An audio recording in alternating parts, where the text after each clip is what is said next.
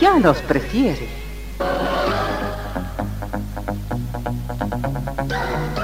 Somos RTC, la primera emisora deportiva del país.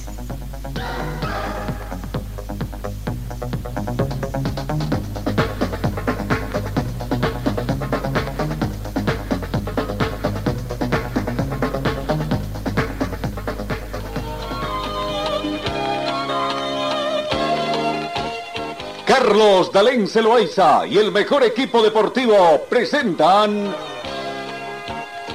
Pregón Deportivo, la información más completa en el ámbito local, nacional y mundial. Pregón Deportivo.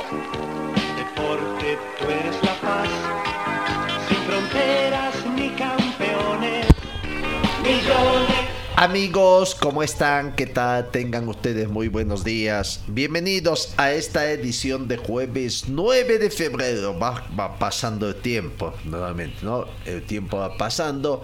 eh, la temperatura aparentemente va mejorando también acá en Cochabamba. Eh, la presencia del Astro Rey en las primeras horas de la mañana se hizo presente hoy, aunque hay un poquito de nubosidad todavía, un poquito mayormente nublado, pero bueno salió el sol acá en Cochabamba. 12 grados centígrados es la temperatura en este momento en Cochabamba. Está subiendo la temperatura, ya que la mínima registrada fue de 10 grados. Se espera una máxima de 20 grados para esta jornada. Hay amenaza de lluvia, sí, amenaza de lluvia hoy en un 60%, pero a partir de las 18 horas, cuando comience a llover, diríamos, ¿no? A partir de las 18 horas. Para mañana viernes, pronóstico de lluvia. El pronóstico de lluvia sigue todavía durante los próximos 10 días. Para mañana viernes, una, ma- una mínima de 11 y una máxima de 21 es el pronóstico. Para el sábado, también una mínima de 11, una máxima de 21. El domingo, una mínima de 12 y una máxima de 23. Aparentemente va a ir subiendo un poco la temperatura. Tenemos vientos, son de 1 kilómetro por hora. Ha llovido bastante todavía, estamos en plena temporada de lluvias. 11 milímetros fue eh, el registro de las lluvias en las últimas 24 horas. Se estima 7 milímetros en las próximas 24 horas. La sensación térmica 11 grados, un poquito más fresca debido al viento. Tenemos viento, les dijimos cuánto es el viento que tenemos. Eh, eh, un kilómetro, ¿no? Son de un kilómetro por hora.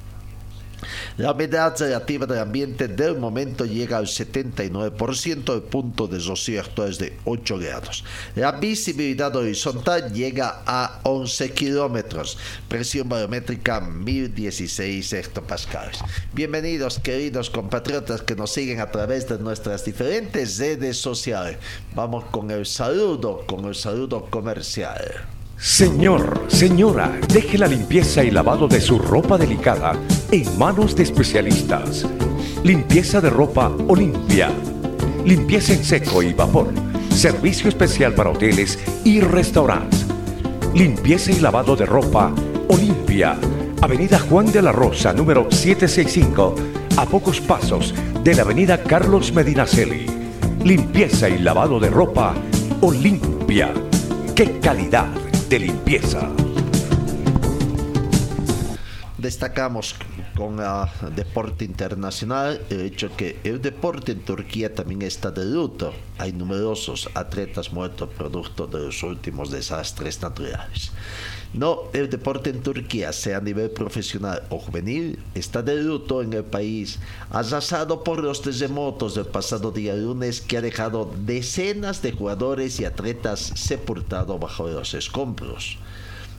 Ahora no es tiempo para el fútbol, dijo anoche el presidente del equipo de fútbol, Jenny Malatyaspor, Hamed Yaman, subrayando que están pensando en retirarse de la segunda división de la Liga Turca. Ahmed Eyüp Turkasyan, portero de Jenny Malatyaspor, es uno de los varios deportistas confirmados muertos bajo los edificios derrumbados en las provincias turcas afectadas por el terremoto. Según Yaman, no se puede jugar al fútbol tras el desastre del terremoto, cuando miles de eh, miles de nuestros mm, deportistas en ruinas, sus familias están de luto esperando noticias, enterrando sus cuerpos. Todas las competiciones y eventos deportivos han sido suspendidos en Turquía hasta nuevo aviso. Claro que sí, incluso ayer en el torneo de la FIFA, de la Copa de Clubes Mundiales, se dio un, un minuto de eh, silencio antes del inicio del partido.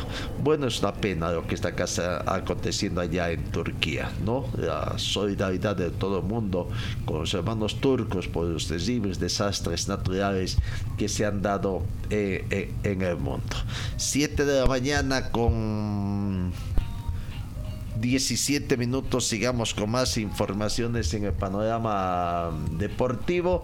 a ver, panorama. Mm, eh, hoy, hoy. Hoy, hoy tenemos el partido correspondiente a, a, la penúltima fecha del campeonato sudamericano. Eh, Colombia 2023, ¿no? A partir de las 3, ¿no? Venezuela con Uruguay juegan a las 3 de la tarde, 17 horas con 30 minutos. Paraguay con Brasil, Brasil ya está clasificado. Y Colombia con Ecuador a las 20 horas, ¿no? Uruguay y Brasil están clasificados. Colombia va en procura de alcanzar su campeonato en este partido, ¿no? La última fecha se va a disputar el próximo, eh, el próximo día 12 hermano de Matías Messi, matiza su rajada que tuvo, eh, dijo que fue una broma y ha pedido disculpas. Hermano de Leo Messi ha rebajado el tono de sus críticas en Instagram y asegura que para nosotros Cataluña es nuestro segundo lugar. Lo siento mucho. Había comentado en el switch de su hijo que no vamos a volver a Barcelona y si volvemos vamos a hacer una gran limpieza, entre ellos echar a John Laporta un desagradecido. ¿no? Bueno, eh, de esas cosas eh, de a poco se van hablando. Vamos siguiendo con más deporte. Vuelve el tema de lo que es la Superliga Europea, con algunos cambios y ahora propone ser más abierta con varias divisiones entre 60 y 80 clubes.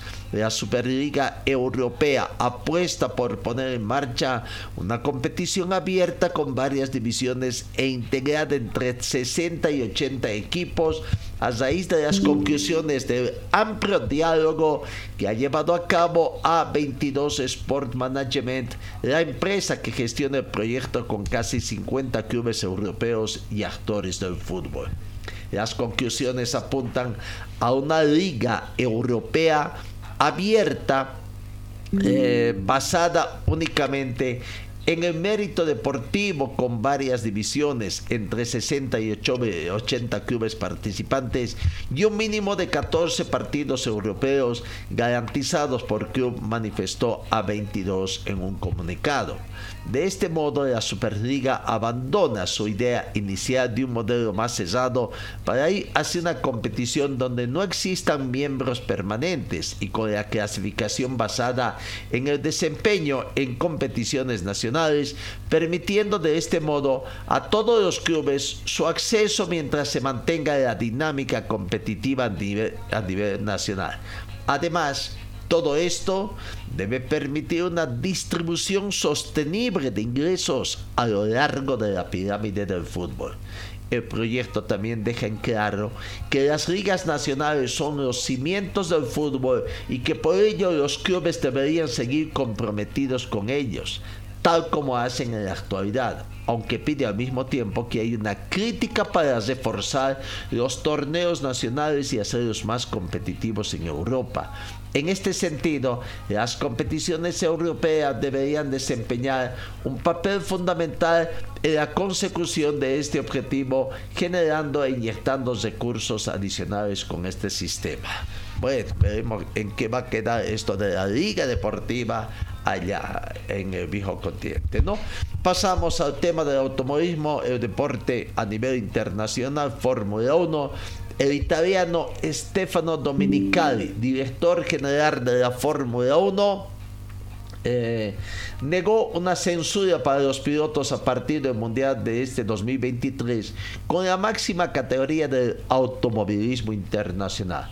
La Fórmula 1 nunca amordazará a los pilotos, afirmó Domenicali, después de que la Federación Internacional de Autorismo FIA anunciara una campaña que prohíbe a los atletas hacer declaraciones políticas.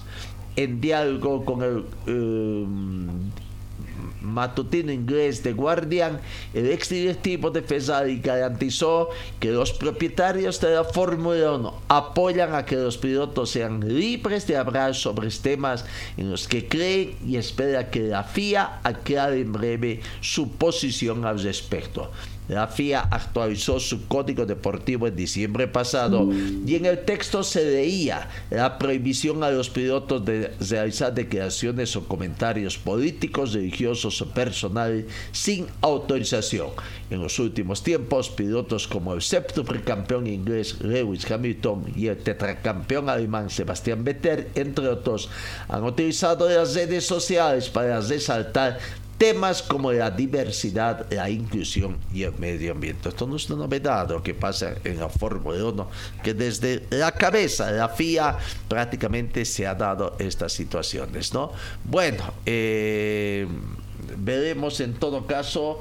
Eh, qué va a acontecer acá. Vamos a ver, por momentos creo que hay unas pequeñas dificultades que tenemos con el internet para nuestras redes sociales. Esperemos que la cosa vaya mejorando, ¿no? Un poquito y vaya solucionándose eh, eh, toda la situación. Bueno, sigamos con más informaciones de el país Saint Germain perdió y quedó fuera ante Marsella en, allá en, mm, Francia. Los parisinos cayeron 2 a 1 ante Olympique en uno de los cruces por octavos de final de la competencia gala. Los goles fueron anotados por el chileno Alexis Sánchez y Usran Marinovsky en el local, mientras que Sergio Ramos puso la paridad parcial. Con el mm, otro partido, eh, eh, que, perdió Paris Saint Germain centro no eh, prácticamente una, una desota por dos tantos contra uno. Y Marsella aprovechó eso de Neymar para el 2 a 1 arriba ante Passerman en la Copa de Francia. Incomprensible lo que aconteció allá. Veremos las repercusiones que hay en el Paris Saint-Germain con esta desota y que lo deja al margen prácticamente, ¿no? Al margen de, la Copa del eh, partido que se jugó ayer miércoles en la liga mm, francesa, eh, lo que, que atención, ¿no? Eh, otros resultados que se han dado. El Iris empató con Nantes 1-1. Por penales avanzó Nantes. El Zodes de visitante venció al S por dos tantos contra tres. El Iron empató con el Lila 2 a 2 y por penales avanzó el Lila. El Paris Saint-Germain. Eh, París Fútbol Club, perdón, con el Anensi empataron 1-1 por penales el Anensi. El Tolosa 3, eh, James 1. Eh, Bierson perdió ante el Grenoble por ser tantos contra y Marsella venció 2 a 1 al París Saint-Germain. Bueno, ahí está lo que aconteció ayer. No, vamos, vamos, vamos viendo lo que aconteció en el partido de la Copa Libertadores 2023 y donde se dio prácticamente eh, un desastre, un bochorno, una humillación para el fútbol boliviano con lo que aconteció ayer en la ciudad de La Paz. Debutó el primer equipo boliviano en el marco de lo que es la Copa Libertadores de América y terminó uh, con desota aplastante, humillado el Nacional Potosí ante el Nacional de Ecuador, equipo que volvió después de muchos años a esta contienda y volvió con todo. En 15 minutos ya destrozaban prácticamente a, Nacional Potosí en La Paz, en los primeros 15 minutos de juego, ¿no? Ya estaba 3 a 0 arriba en el marcador el equipo ecuatoriano. El primer tanto llegó eh, de Ordóñez eh, a los 5 minutos, 5 minutos de arriba. No se encontraba el sector defensivo de Nacional Potosí, se dio unas ventajas y ya está. Al minuto 13, Chala prácticamente otro error, tremendo error del sector defensivo para que a los 13 minutos, dos, tres minutos más tarde, Casillo, su primer tanto, habría 3 a 0. 16 minutos y estaba 3 a 0. Con falla del portero incluido que se equivocó en la salida. Al minuto 38, Ordóñez su segundo gol en la cuenta personal, cuarto ya para el Nacional. Cuando a poco de finalizar el primer tiempo, Martín Pros, que tuvo algunas otras opciones, finalmente da el descuento, el gol del honor para el 1 de Nacional Potosí y el 4 de, de, el Nacional. Y antecitos, antecitos de la final, el quinto tanto, quinto tanto, ¿no? Eh, para el 5 a 1 de Solís. El primer tiempo finalizó con ese marcador de 1 para Nacional Potosí, 5. 5 para el Nacional.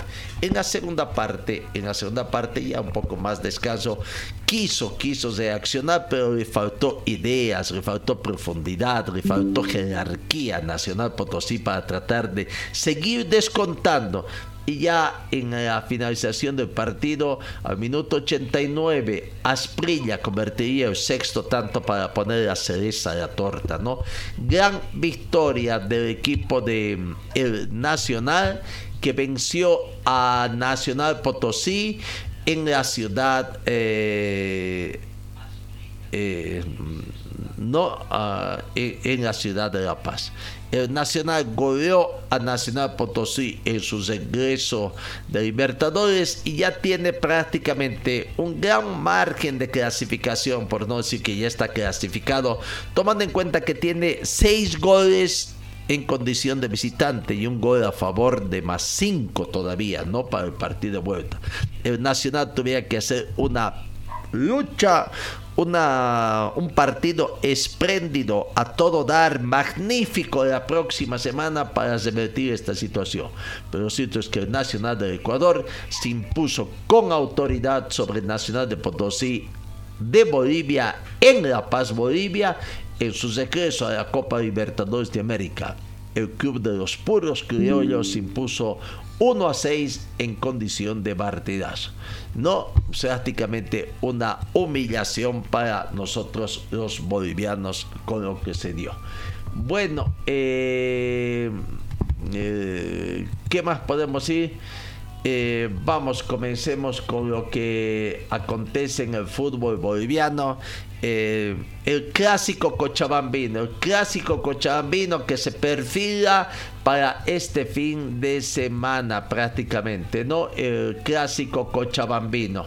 Eh, Aurora, Bisterman, Bisterman, Aurora se, se preparan para el clásico Bayuno 154, es el 154 en la historia que se va a disputar, pero en la era solamente profesional se va a disputar el clásico número 92 en sí, ¿no? Tomando en cuenta que los demás son clásicos que se han jugado antes de 1977, cuando no había la Liga del Fútbol Boliviano, eh, épocas asociacionistas y quizás una, una etapa que se tiene que, la controversia, se jugaron partidos, pero ¿qué pasó con el primer campeonato que fue suspendido con más de 90 partidos, suspendió por una serie de problemas de orden social acá en el país? Pero bueno, queda atrás Bolívar, oh, perdón, Aurora y Wisterman. Wisterman y Aurora sí, porque Wisterman para efectos de,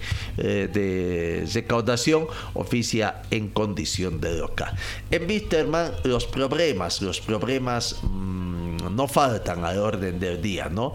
No faltan porque eh, los sobresaltos que se tienen día a día, eh, las últimas informaciones que se van dando y que veremos qué va a pasar, cómo se las van a ingeniar los actuales dirigentes, quienes están fungiendo de dirigentes y que no tienen la representación legal todavía, eh, con servicios impuestos porque el que tiene la representación legal en Wisterman hablamos de eh, del señor Gary Soria em, habría incumplido habría incumplido lo que prácticamente eh, directorio directorio de eh, encabezado por Glover Vargas eh, tenía para llevar adelante, ¿no? O sea, el plan de pagos, el plan de pagos que más o menos eran como 70 mil dólares americanos para pagar eh, mensualmente. Se conoce extraoficialmente que son tres tres los meses las cuotas incumplidas por Gary Soria eh, de un plan de, de, un plan de pagos que ya habría suscrito eh, eh, la administración en su momento del plantel de Wisterman. Esto obliga mm, muy pocas opciones, ¿no? Pagar toda la deuda o a ver si es que se puede ver otros compromisos, pero en este momento quién, el que ha incumplido, es, eh, eh, es, el que ha incumplido estas situaciones, estas obligaciones, poniendo en una situación muy, muy difícil a Wisterman, ¿no?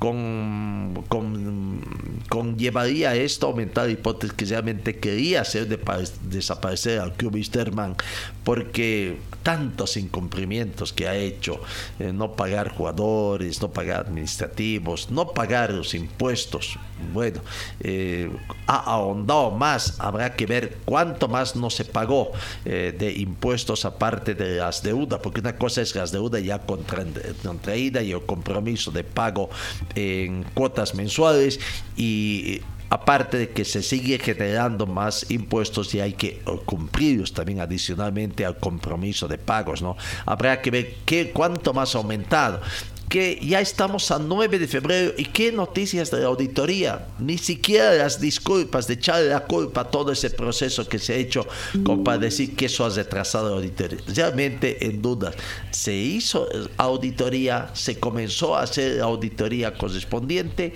eh, hay que aguardar toda esta situación.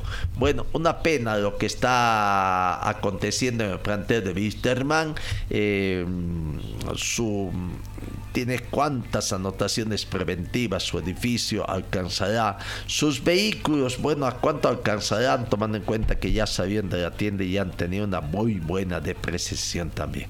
Estarán al día también el pago de sus impuestos de los vehículos, en fin, una serie de situaciones que se da. No, eh, dentro del margen de las mm, eh, situaciones, Ayer, ayer se conoció una nueva actualización de la campaña, de los datos de la campaña que tiene eh, el plantel de Wisterman. Vaya, siguen sumando socios, ¿no? 293 socios ayer eh, se, eh, se registraron nuevamente de 2.923 al día martes que estaban registrados los abonos vendidos Ayer se cesó en 3.216, 293 em, nuevas credenciales y ya están en 3.216 abonos vendidos prácticamente. Poco a poco, llegando al objetivo, hoy podrían llegar o sobrepasar la cifra de 3.500 que se habían previsto inicialmente como meta hasta este fin de semana, pero que quieren ellos 5.000.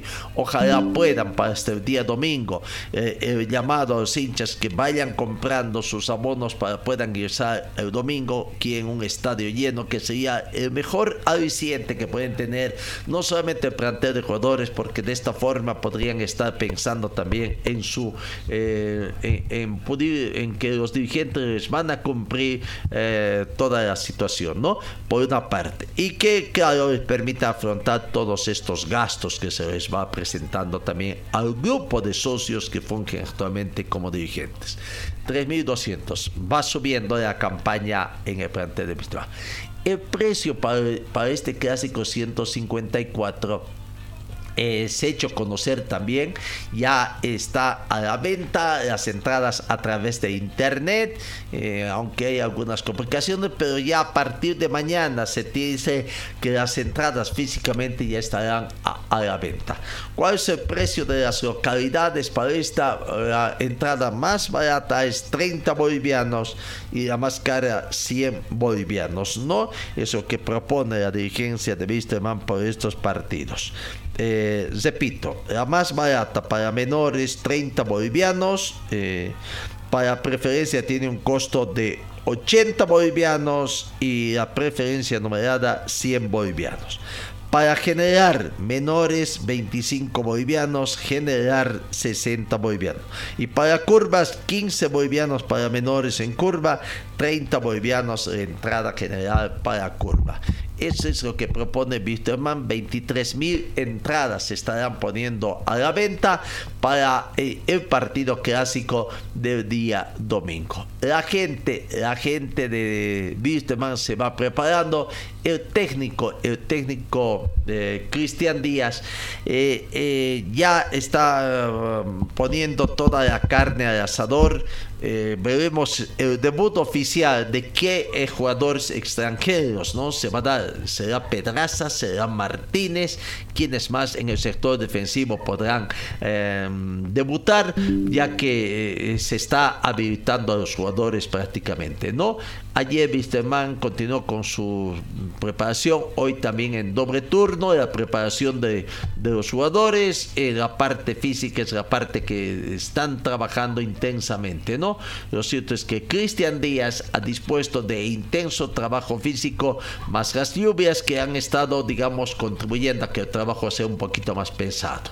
Y el plantel de jugadores viene entrenando en doble turno a lo largo de casi tres semanas que lleva el segundo ciclo de quien comandó eh, su segundo ciclo de actual técnico Wisterman, Cristian Díaz. ¿no?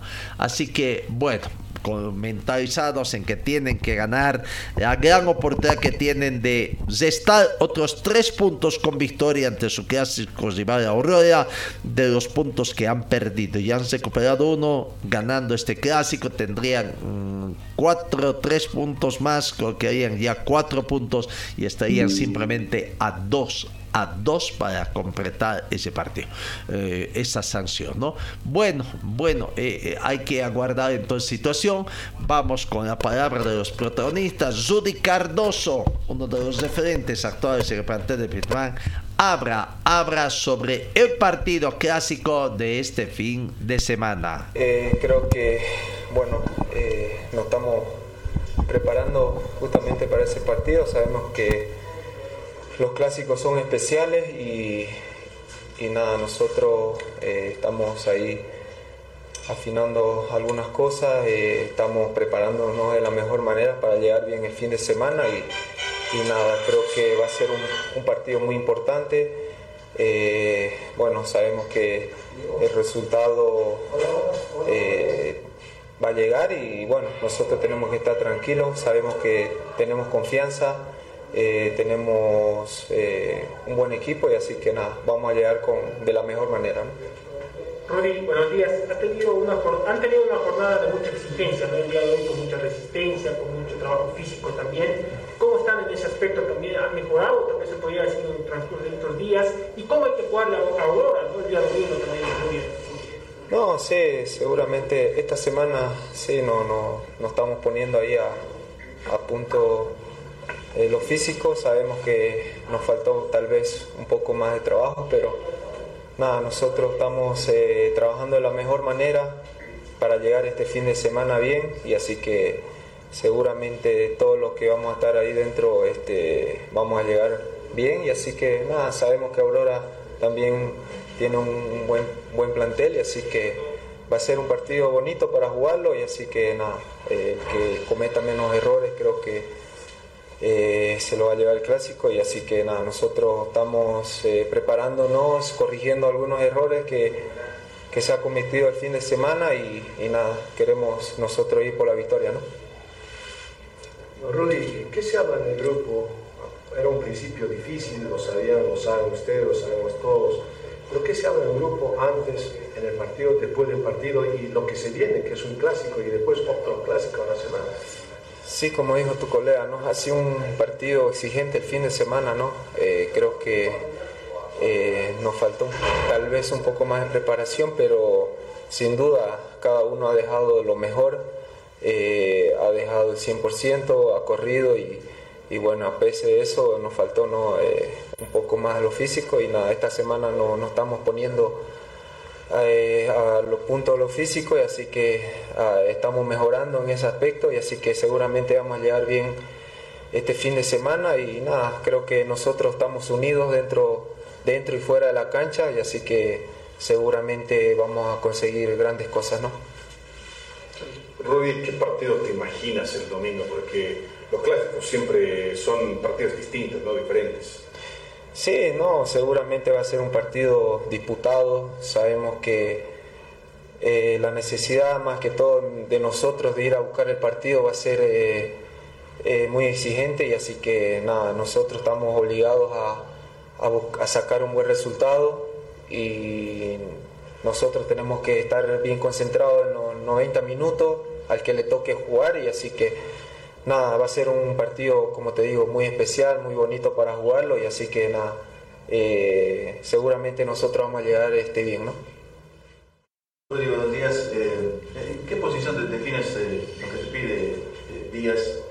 ¿Qué posición te, ubica y qué es el trabajo que tienes que, que realizar, No, creo que en la posición donde me toque jugar, creo que uno hay que dar lo mejor eh, siempre la exigencia del profe es, al 100% y así que creo que hay compañeros también que, que, están peleándose un puesto y así que nada, creo que todos estamos tenemos que estar preparados y estamos preparados para cualquier situación ¿no? y cualquier momento y así que nada, eh, seguramente eh, como te digo, vamos a llegar de la mejor manera al que le toque jugar donde en su puesto y, y dar lo mejor, dar lo mejor por, por, esta institución, eh, dar al 100%, sabemos que, como te digo, la necesidad ¿no? de los puntos tal vez este, no, no, nos hace que este, demos todo y así que nada, eh, seguramente la gente nos no va a acompañar este fin de semana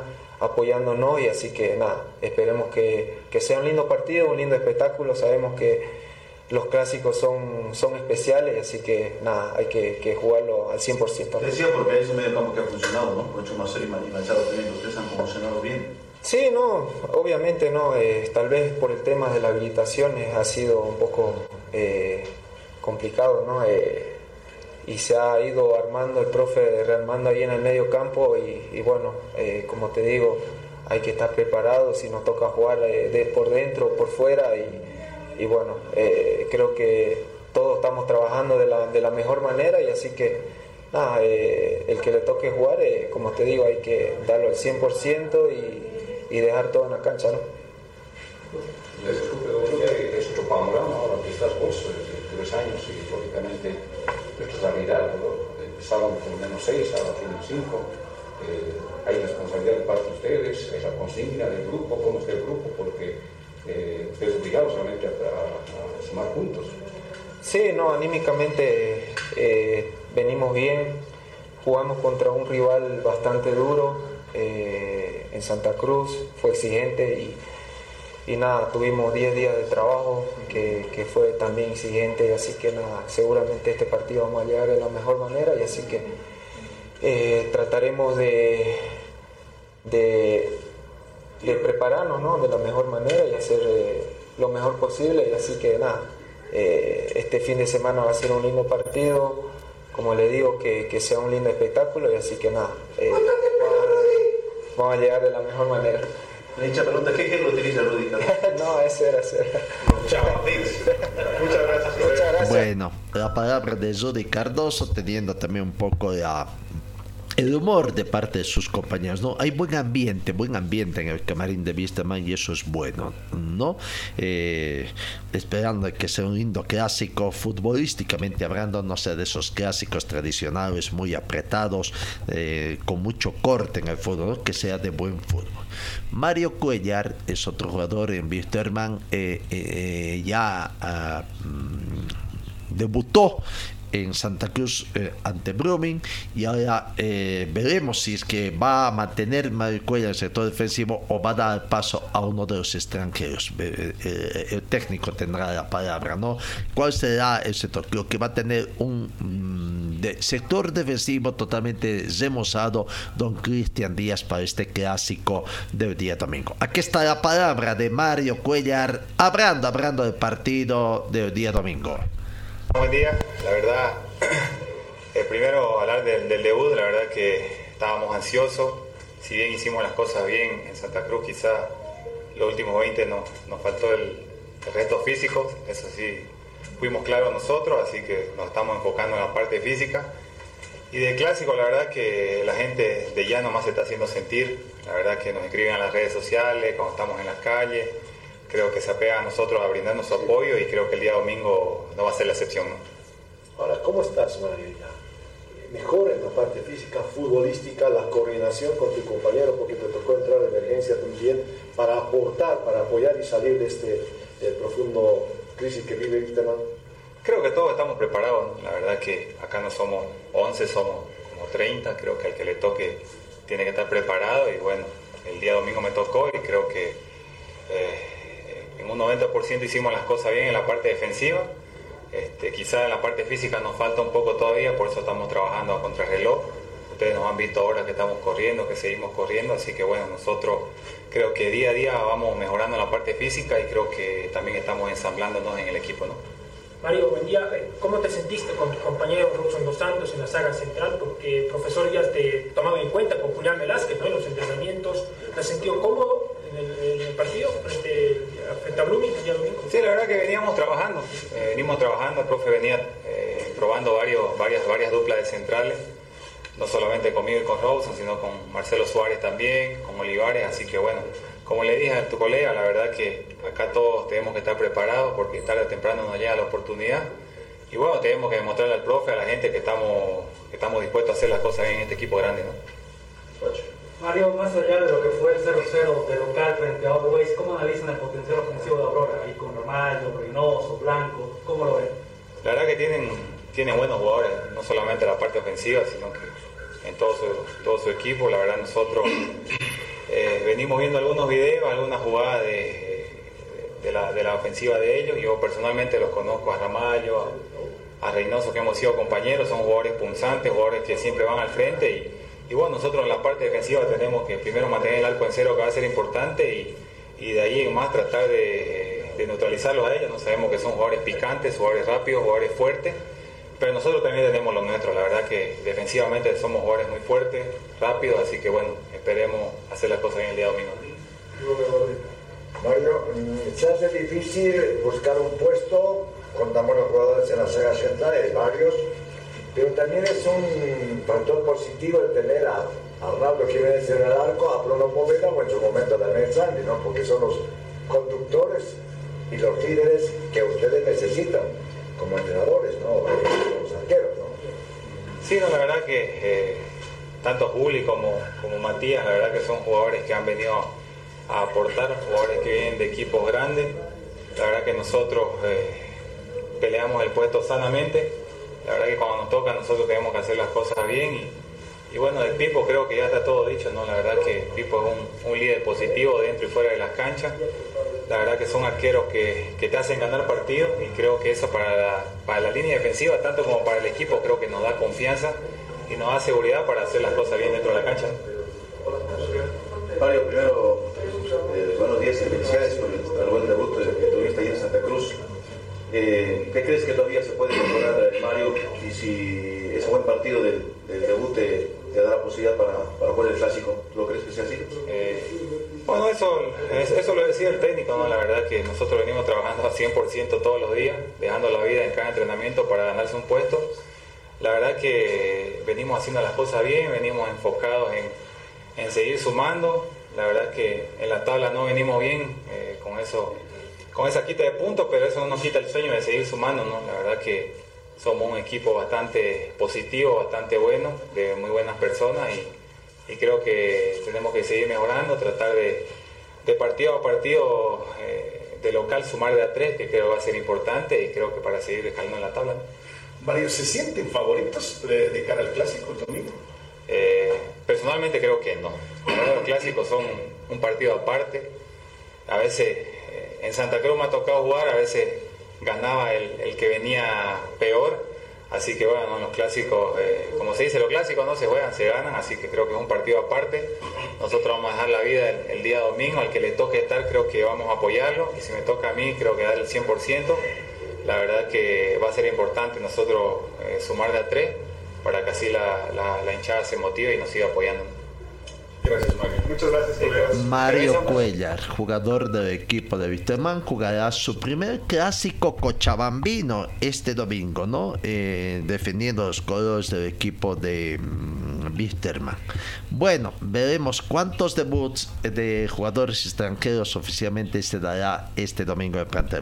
Uno de ellos puede ser Franco Martínez, quien en el sorteo o en la entrega de numeraciones va a lucir la casaca 10. ¿Será que va a ser el 10 o solamente será la casaca la que tendrá Franco Martínez? Aquí está la palabra de Franco Martínez hablando también sobre la posibilidad de su debut. Bueno, bastante duro, eh, trabajando en lo físico, esperando para que sea el debut. ¿Crees que puedas estar el domingo?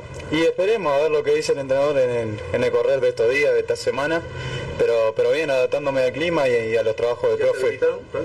No sé, eso no está hablando bien mi agente, todavía no, no, no lo tengo muy claro. CTI mandaron ya a tu club, ¿sabes sobre esto? Estaban en eso, no sé si se habrá concretado, estamos en eso, la verdad. Eh, hoy no te podría decir ni que sí ni que no. En lo físico ya a punto, ya listo para poder salir si es que el técnico lo dispone. Bueno, de a poquito, eh, me encuentro bien, pero eh, lo que lo se va a ver es el fin de semana, es la realidad. Pero si Díaz te dice saltas de la cancha, ¿estás listo? Eh, sí, estoy listo, a la orden del entrenador. Franco, ¿cuál Así es la cuestión que te está tomando en cuenta el profesor Cristian Díaz? Eh, como vine a jugar eh, eh, de, en el medio, de 10 o de 8 prácticamente. La 10 la 10 es tuya ahora, ¿no? La 10 te pertenece. sí. Y bueno, lo que me tocó, la verdad. bueno. ¿De verdad te parece que es lo que te tocó? Y lo tuve que agarrar porque no me queda otra, es, es la verdad, es la verdad. Bueno, Pero. Eh, eh, dicen que sí, pero, pero vamos a ver. Eh, Serginho por ese... por ese- Sí, me he enterado, me, me han comentado lo- los compañeros y el club que, que- quien la tenía el año pasado. Así que nada, eh, muchas gracias a ustedes. Ahí está la palabra de Franco Martínez, jugador del equipo de Wisterman. Veremos, dispuesto en la parte física, tratando de estar lo mejor que puede. Eh, no está todavía de sus condiciones físicas, adaptándose también a esto medio, pero sí dispuesto a entrar si es que el técnico así lo decide. Cambiamos, vamos a la vereda de frente a Aurora también. Ayer un poco se abrió al público, a, a la prensa. Después de eso, abrió también el técnico Roberto Pérez, habrán los jugadores. René Barbosa, uno de los referentes, habló de varios temas, de la situación también que tiene, de favor, en fin. No sé, a ver, escuchen ustedes, me parece que un poco, claro, lo tiene al suegro ahí en casa también, ¿no? En la Federación Boliviana, y como para que le están haciendo un poco especie de lavado cerebral a los jugadores, que va a ser. Pero a ver, escuchemos a Luis René Barbosa hablando del clásico y de otros temas también que tienen que ver con el mm, acontecer del fútbol boliviano. Sí, no, una semana linda, este, preparándonos para el clásico, sabemos lo que significa ganar un clásico, ¿no? Este, y para eso este, estamos trabajando bien. Si bien se hizo un buen partido el fin de semana, nos faltó un poco de finalización, pero estamos concentrados, ¿no? Sabemos que el clásico es un partido muy diferente, donde queremos ganar sí o sí. ¿Cómo se vino? Muy bien, ¿no? Se ha trabajado muy bien este, en diferentes aspectos, en lo defensivo, que siguiendo manteniendo el arco en cero, en lo ofensivo más que todo este, pudiendo definir y terminar la jugada, que eso nos faltó un poco en el anterior partido. ¿Conoces al rival, René? ¿Cómo lo analizas y cómo asumes ya el liderazgo aquí en el equipo? Este rival es un rival complicado, ¿no? Es un lindo clásico, donde los clásicos se, se juega al límite, a muerte se podría decir. Este, va a ser un partido muy lindo, donde los dos queremos ganar. Este, nada, y darle seguridad ¿no? a todos mis compañeros de la parte defensiva. Físicamente, ¿cómo estás? Porque terminaste golpeado el fin de semana. Sí, no, este, esa es la labor de un defensor, ¿no? Este, siempre ir al choque, al límite, bueno, eso es lo que me caracteriza. Este, siempre voy a jugar así, este, no, ya, este, pasaron los días, ya se fueron un poco los golpes, ahora mentalizado, ¿no? En el partido. ¿Qué cuidar de Wilstermann? Un equipo que muchos pensábamos de que tal vez no iba a dar la talla en ese torneo, pero hay jugadores importantes también. Sí, no, tiene jugadores importantes, hay que ser muy cauteloso, ¿no? Este, si bien sabemos los problemas que están pasando, pero un par- es un partido muy diferente que se va a jugar el fin de semana. Este, nosotros vamos a estar mentalizados en lo que siempre proponemos, ¿no? Siempre creando situaciones de goles, siempre dando de local tenemos que ser este, como el que tiene buen aspecto en juego, en lo defensivo y en todo tenemos que salir a proponer. ¿Qué le dices al hincha René que se fue un poco molesto el pasado domingo, eh, pidiéndoles mucho más en el campo de juego? Sí, no, este, sabemos cómo la hinchada, es, impaciente. Este, igual nosotros salimos molestos porque queríamos ganar, teníamos que ganar, salimos igual molestos, este, pero así es el fútbol, ¿no? Si bien este, intentamos por todos los medios, no, no se pudo lograr, este, y así es el fútbol, ¿no? Hay que, hay que, la que te llega hay que concretar. Espero que el hincha venga, les apoye. Sí, no, darle, este, a decirle a los hinchas que nos sigan apoyando, como siempre lo han hecho, que no nos cansemos, que esto recién está comenzando, este, y que el domingo vamos a dar todo lo posible para ganar. Pues, eh, siendo capitán hoy eh, del Celeste, cuando el fin de semana, toda la temporada y todo, pues, eh, tú estuviste en la- ¿qué opinión te puede merecer el tema de David Paniagua, todo lo que está ocurriendo con este gremio? Sí, no, bueno, no, no me gusta hablar mucho de ese tema. Si bien no, no estuve yo en la reunión, este, es un tema que nos perjudica y nos tiene preocupados ¿no? a todos los jugadores porque lamentablemente con, ante todas estas cosas que se están hablando, las denuncias, este, nos perjudica a todos los jugadores ya que es parte de nuestro gremio. Pero yo creo que si bien hay que hacer las cosas bien, ¿no? Desde ahora, desde un principio, este año más que todo, yo creo que según los estatutos de la federación, este, hay jugadores que se puede hacer como, como reestructurar todo, ¿no? Este, podemos hacer este, como un gremio de, de futbolistas que, que estén en actividad, se podría hacer, ¿no? Y poder trabajar de la federación, y ya es tiempo de una vez que, que las cosas se puedan solucionar y hacer de, de la mano de la federación y poder trabajar para que no ocurran muchos problemas que hay en el fútbol. ¿Cambia la cabeza de favor, dice René? ¿Cómo? la cabeza de favor?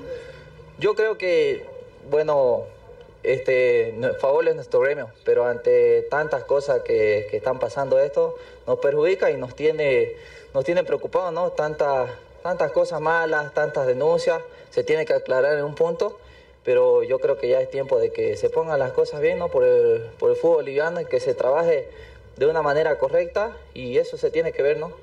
En distintos escenarios hubo un gesto de unidad entre futbolistas. Llamó la atención que aquí no. ¿Por qué?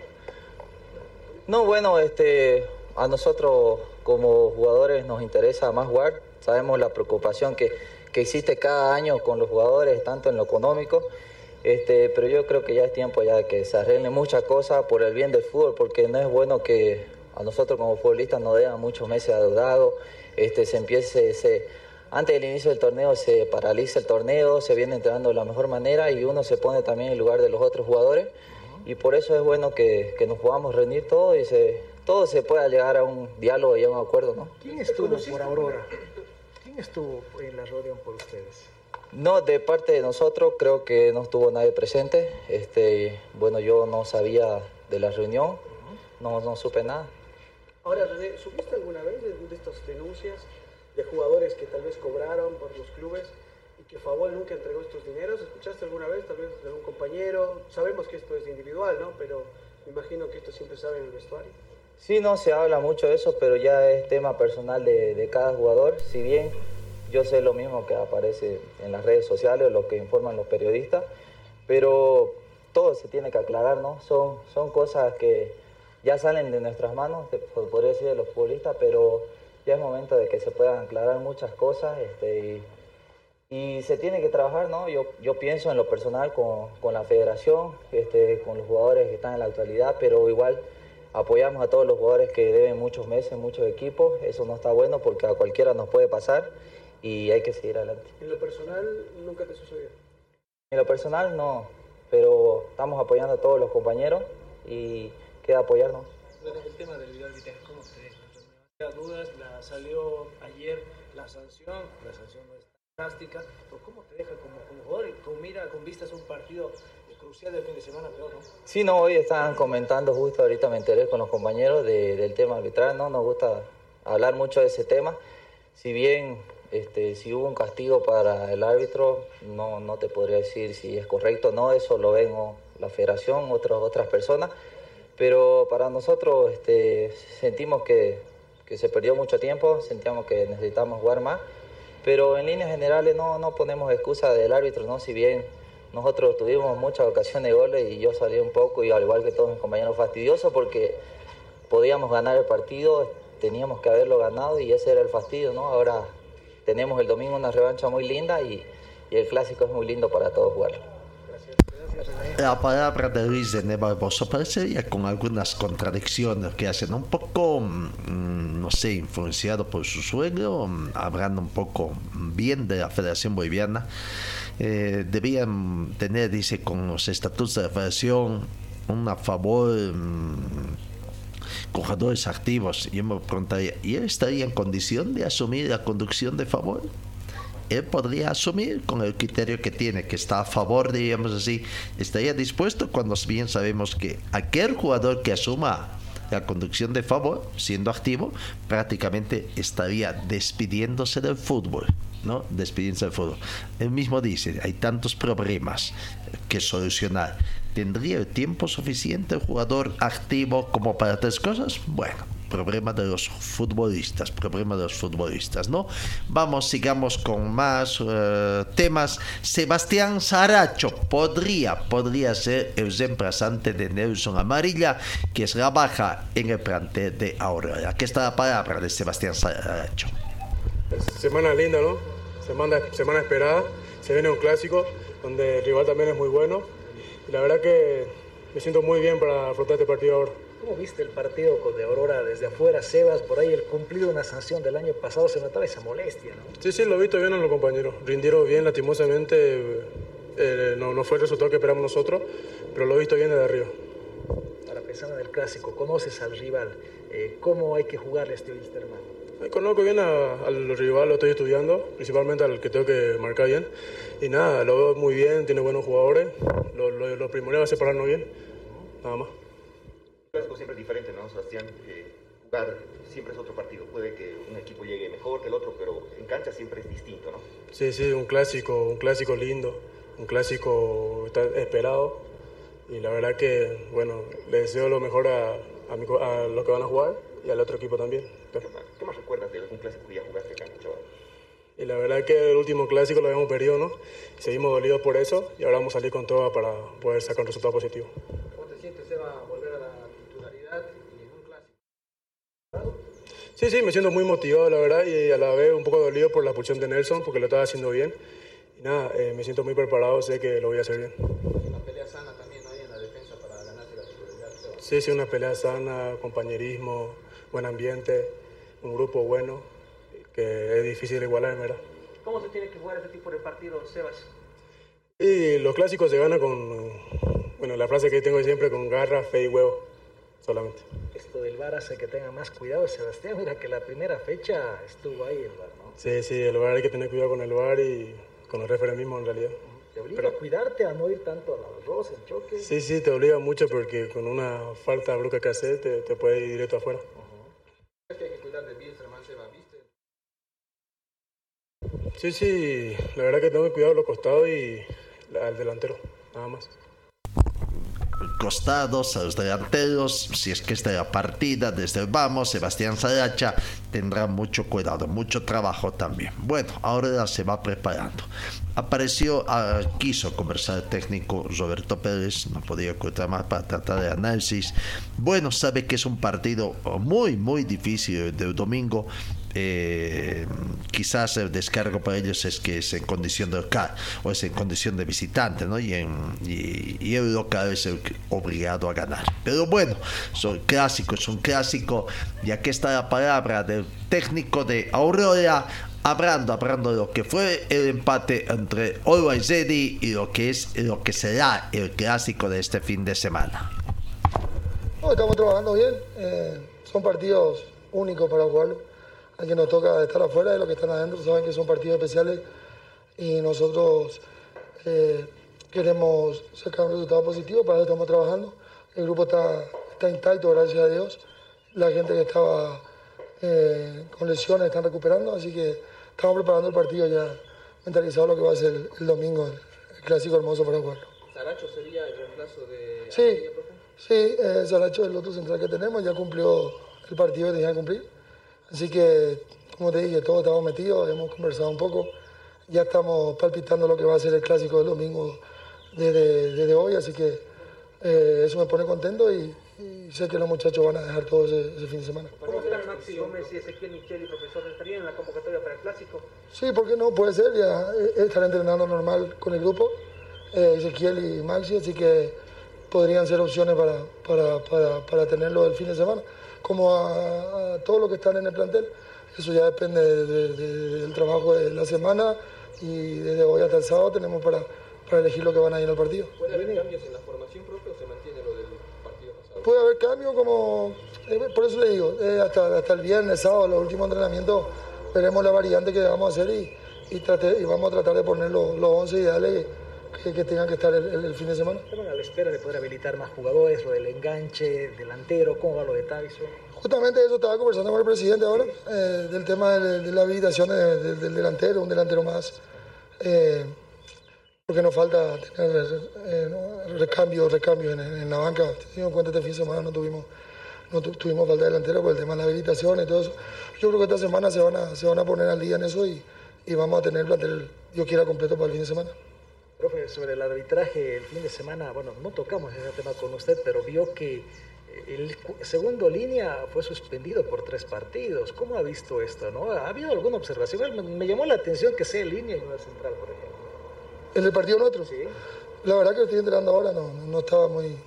La verdad que a mí no me gusta hablar mucho de los árbitros, peor en estas situaciones donde eh, muchas veces se ven cosas, cosas extrañas, ustedes lo vieron, eh, son lo que, lo que hacen los, lo, que ven los partidos, lo que, lo que analizan los partidos, son los que hablan y dicen que, que están pasando por, no por un buen, muy buen momento, así que no, la verdad que me, me, me, tiene, me tiene sin cuidado. Yo, yo la verdad que quiero pensar que todo está bien, que, quieren hacer las cosas bien, que trabajan para hacer las cosas bien los fines de semana. Quiero pensar eso. Eh, y yo preocuparme en el grupo mío, que haga bien las cosas, que trabaje y que piense y se enfoque solamente en hacer bien las cosas en los partidos, en los entrenamientos. Eso, esa, esa es mi, Fueron 10 árbitros sancionados en esta primera fecha. Esto, es, esto no es normal, ¿no? Y vos, claro, vos mismo me estás diciendo, es algo, no es algo normal. Por eso, seguramente ellos de su parte tendrán que, que revisar así como, como, como si, si, si, se equivocaron o no. Y seguramente tienen, tienen gente que, que revisa eso. Yo no hablar de, de, de, los árbitros, no, son también gente que trabajadora, que seguramente, y yo sigo pensando que ellos eh, hacen bien las cosas y quieren hacer bien las cosas, pero bueno, nosotros convocándonos a lo que es el grupo y a mi equipo, yo hablar del, del arbitraje no, no me gusta. Un poquito al, al partido con Always, eh, ¿le dejó satisfecho el rendimiento? Me, me, me dejó satisfecho porque eh, el inicio del campeonato, hay montones de factores que juegan, juegan, en, juegan eh, en, este, en esos partidos de debut, la ansiedad, montones de cosas. La verdad que me, gustó los primeros 30 minutos también. Después bajó un poquito la intensidad. Después, el segundo tiempo, estuvimos, estuvimos eh, atacando también al rival. Eh, el rival estaba bien parado, un equipo importante también que va a jugar Copa Libertadores. Tuvimos opciones para, para poder hacer los goles, igual que ellos. Fue un partido en el segundo tiempo ya más, más igualado. Eh, me voy con una sensación de, de que hay un poquito más, podíamos haber un poquito más, podíamos haber finalizado al último momento alguna jugada, no la hicimos. Pero voy contento por, por, por, la evolución del equipo. Es el primer partido, yo sé que hay ansiedad para, para la gente, para la hinchada, todo lo que quiera, pero nosotros tenemos que estar concentrados y más que todo este clásico que va a ser importantísimo para nosotros. Muy buen debut de Ramallo también, ¿no, profe? La verdad que sí, muy buen debut de Ramallo porque eh, Rodrigo había llegado a mitad de pretemporada, no, no. Entonces, la verdad que la, la intensidad que le puso, la gana que le puso en este partido fue importante. Luego nosotros en una evaluación de cuerpo técnico vimos que, necesitaba un poquito de, intensidad ahí de mitad de cancha para arriba y por eso hicimos, eh, para, para, precautelarlo también, cuidarlo para, para todo lo que viene, eh, hicimos el cambio con Darío y, funcionó. Eh, la verdad que hasta que quedamos con 10 seguimos atacando, entonces la verdad que yo estoy contento con los muchachos porque dejan todo dentro de la cancha. ¿Le cambió también la planificación, profe, el hecho de no tener a todos los jugadores habilitados? Porque veíamos en el segundo tiempo la banca y no había delante.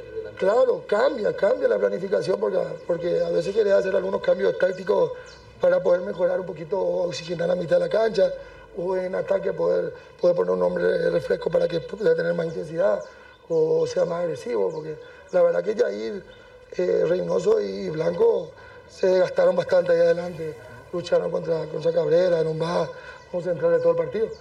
Pero bueno, ya eso está, eh, pasó a, otra página, ahora lo que me importa es poner bien al equipo y este fin de semana, este fin de semana darle una alegría a la gente que, que lo necesita. ¿Cambiar el sistema? ¿Se queda con línea de cuatro? ¿Va a modificarlo? Estamos en eso, eh, por ahí lo, lo mantenemos, pero eh, hoy justamente nos juntamos con el cuerpo técnico de la tarde a, mirar el partido de Bloom y Wisterman, el partido anterior. Y de acuerdo a eso vamos a sacar un poco, vamos a analizar un poquito y, y vamos a ver cómo planteamos el partido el fin de semana que viene. La palabra del profesor Pérez, ¿no? Bueno, a decir de él todavía no tiene mucho planificado cómo va a enfrentar a, a, a. Están analizando el partido del Ziba. Ya se conoce también la designación arbitral para esta segunda fecha del torneo Todos contra Todos. El clásico cochabambino será dirigido por árbitro cochabambino Carlos García. Primer asistente Jesús Antelo. Segundo asistente Beni. Segundo asistente Agustín Escalera de Cochabamba. Y cuarto juez eh, Charles Tezaza de, de Cochabamba. No, eh, eso es. Vamos con la nominación arbitral de los otros equipos cochabambinos que van a jugar, por ejemplo, eh, Palmaflor con Guavirá. Palmaflor con Guavirá eh, será dirigido por Gat Flores de La Paz, Lucio Criales de La Paz, primer asistente, Ziber Sureta de La Paz, segundo asistente, William Somero de Cochabamba, el cuarto juez. Nos falta el partido de Universitario de Vinto con Oriente Petrolero, ¿no? El partido jugarse el día sábado, va a dirigir el chuquisaqueño David Rodríguez como juez central, primer asistente Luis Alfredo Valdés de Tarija, segundo asistente Edil Gareca de Tarija y cuarto juez Porfirio Cesano de Cochabamba. Vamos con el clásico, no el clásico es después, ¿no? Que se viene. Eh, ¿Algún otro partido? Hoy con Libertad Mamoret de este viernes. Eh, José Jordán de Choquisacas, juez central. Edward Saavedra de Chuquisaca, primer asistente. Aladín Seferino Bejarano de Chuquisaca, segundo asistente, y como cuarto juez está el paseño Sergio Pérez. Así está entonces el tema de la nominación arbitral, los otros partidos. Y bueno, este viernes ya comienza eso. Vamos a la pausa, vamos a la pausa y enseguida estamos con más información. Señor, señora, deje la limpieza y lavado de su ropa delicada en manos de especialistas. Limpieza de ropa Olimpia. Limpieza en seco y vapor. Servicio especial para hoteles y restaurantes. Limpieza y lavado de ropa Olimpia. Avenida Juan de la Rosa, número 765, a pocos pasos de la Avenida Carlos Medinaceli. Limpieza y lavado de ropa Olimpia. ¡Qué calidad de limpieza! Dejemos, dejemos el fútbol momentáneamente, vamos a buenas noticias. De bien, Hugo De Bien avanzó con buen juego en el Córdoba Open, rompió el maleficio de cuatro años seguidos que tenía en, el, en este tenis, el Open de Córdoba torneo de la categoría ATP 250 en Argentina. Ganó la primera ronda del cuadro principal tras vencer ayer miércoles por la noche a Pedro Cachín por dos canchas contra cero, pero eh, score de 6-3 y 6-4. Bueno, después de superar las dos rondas de cuarta y clasificación, Hugo Devien debutó en la llave principal ante el quinto sembrado de la competencia número 66 del mundo. El encuentro se jugó en la cancha central de Polo Deportivo Kempes a priori el argentino partía como favorito, pero a lo largo de, del encuentro que duró 1 hora y 23 minutos, no pudo con el buen performance de nuestro compatriota. Buen partido de Hugo de Bien entonces en esto de lo que es eh, eh, el Open de Córdoba. Bueno, eh, bien por Hugo de Bien en el tema de este. Vamos eh, eh, con otro deporte. Sofía Martínez, boliviana, cochabambina. Sofía Martínez montando a Concord, el binomio que ganó el Fake Jumper Challenger a nivel mundial. La amazona cochabambina Sofía Martínez y su caballo Concord obtuvieron el primer puesto en el Challenger Mayor C a nivel mundial del World Jumping Challenger 2022, mientras que el cruceño Matías Céspedes con MLM Santana Cornelius pasó a la final mundial en la que estarán los mejores 20 participantes por terminar en el decimosexto lugar en mayores A. Este evento internacional se desarrolla en cada país mm, del mundo en el que los resultados se comparan entre los participantes que pertenecen a una misma zona. En total existen 10 grupos y Bolivia forma parte del grupo 3, conjuntamente Ecuador, Venezuela, Panamá, El Salvador y Honduras. En esta disciplina el binomio ganador es el que termina el recorrido en el menor tiempo posible y sin cometer fallas. El objetivo es tener menos puntos en contra. El recorrido que se hace en cada país son los mismos. En total son 6 recorridos por categoría y después de comparar a nivel internacional los resultados según ha manifestado Diego Ituzaldi, presidente de la Federación Boliviana de Deporte Secuestro. Muy bueno, muy bueno entonces la actuación del deporte cueste también acá con eh, Amazonas Cochabambina, ¿no? Esperemos que nos sigan trayendo también buenos resultados eh, acá en eh, para el deporte boliviano. Vamos con otras informaciones también en el tema de mm, a, ver, vamos, eh, motociclismo, eh, la competencia de motociclismo. Latinoamericano de motocross en la Argentina que tendrá lugar el próximo mes de marzo, eh, ¿no? Latinoamericano de motocross allá en la Argentina, el circuito de la Patagonia 6 Track para las categorías MX1 y MX2 se competirá en el mismo formato de competencia y bajo el reglamento del campeonato mundial.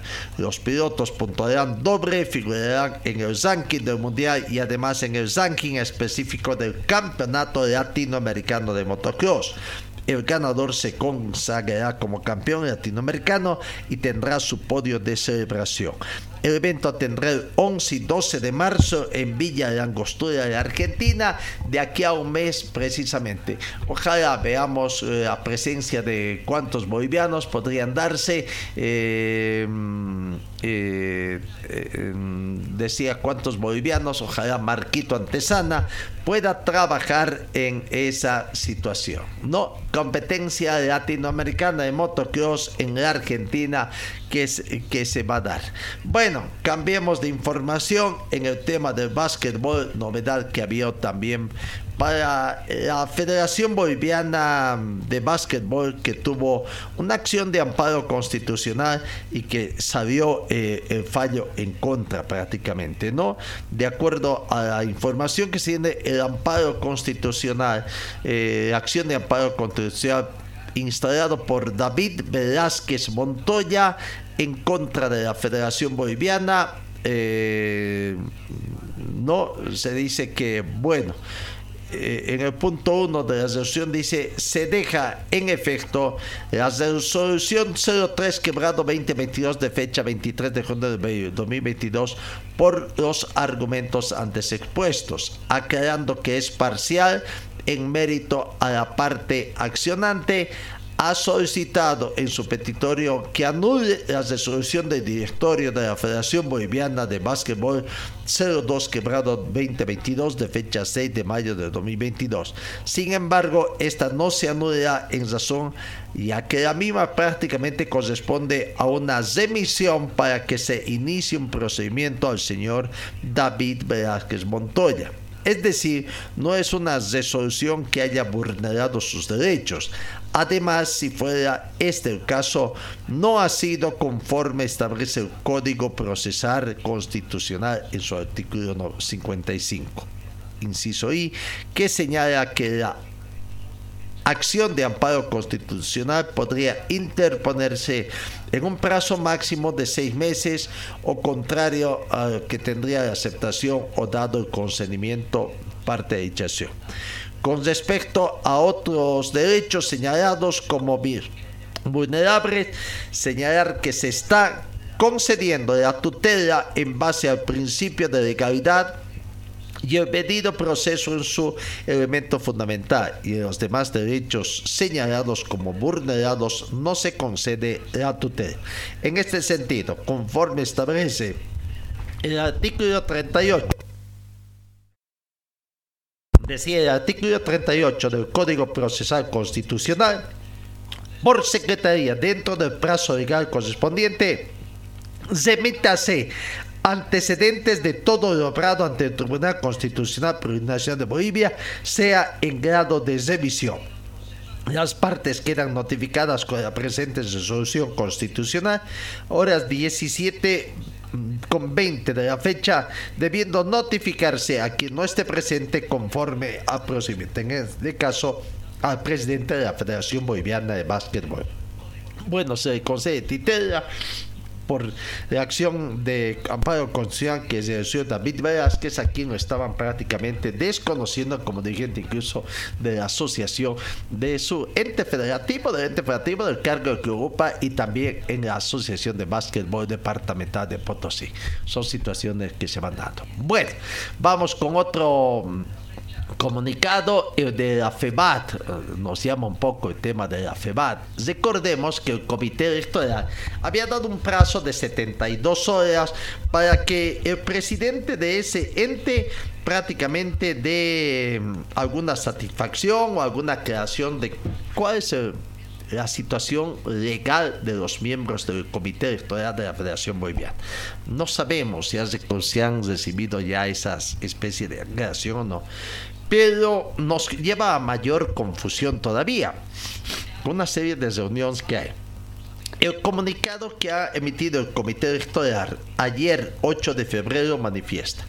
El Comité Electoral FEBAT 2023 comunica a, a, pilotos, navegantes, dirigentes, equipos mecánicos y a las personas inherentes al automovilismo deportivo de Bolivia que en virtud de la resolución del Directorio Nacional de fecha 6 de febrero de 2023, en la cual nos nominan como miembros del comité electoral con el voto unánime de todos los miembros y una nota remitida a este comité por parte del señor Orlando Careaga Luzaldi en la que comunica que nuestra nominación será ratificada el día 13 de febrero en Congreso Extraordinario.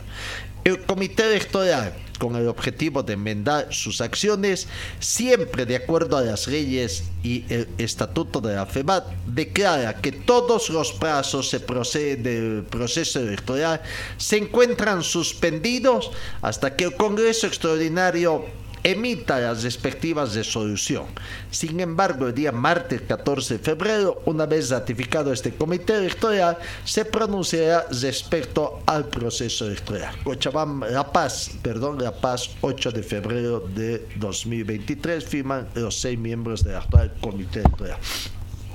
Bueno, no es que ya había una serie, otra vez de 100, de 100 se va a efectuar el Congreso extraordinario fijado con la debida anticipación, creo que recién están queriendo en derecho.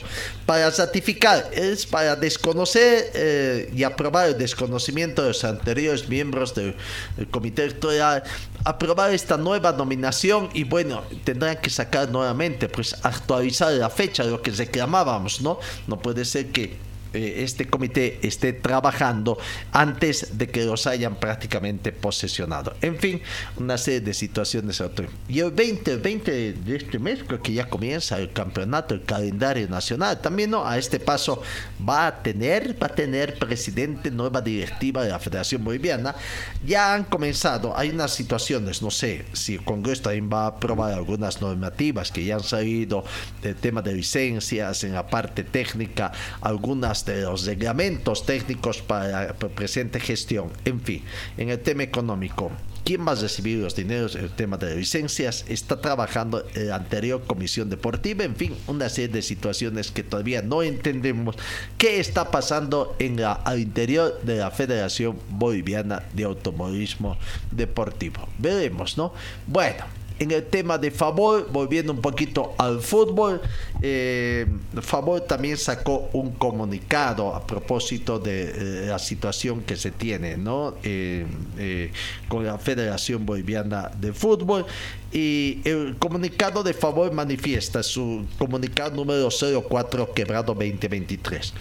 Como Federación Sindical de Futbolistas Profesionales de Bolivia, Favor somos un sindicato reconocido en el ámbito internacional, teniendo la condición de miembro pleno de FIPRO y también de FIPRO División América. Esa en la parte inicial este comunicado de, favor.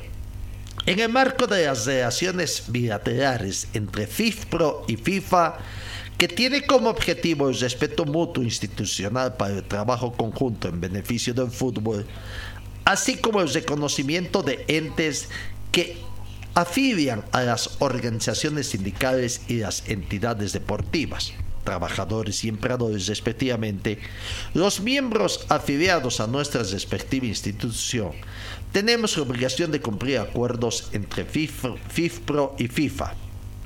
Precisamente, ante el incumplimiento y la intencionalidad manifiesta de parte de la Federación Boliviana de Fútbol de desconocernos y tomar una y formar una asociación de futbolistas activos que supra el rol que cumplimos como sindicato en defensa de los derechos de nuestros futbolistas afiliados, nuestro presidente de FIFA, de FIFPRO, el señor David Aganso, nos ha brindado el apoyo incondicional de parte del Sindicato Mundial de los Futbolistas Profesionales y viene realizando gestiones institucionales importantes ante el presidente de la FIFA, señor Gianni Infantino, para exigir el respeto a nuestro sindicato y del derecho de la libre asociación sindical de los futbolistas pidiendo se garantice cualquier tipo de injerencia sobre favor de parte del ente que aglutina a los clubes empleadores,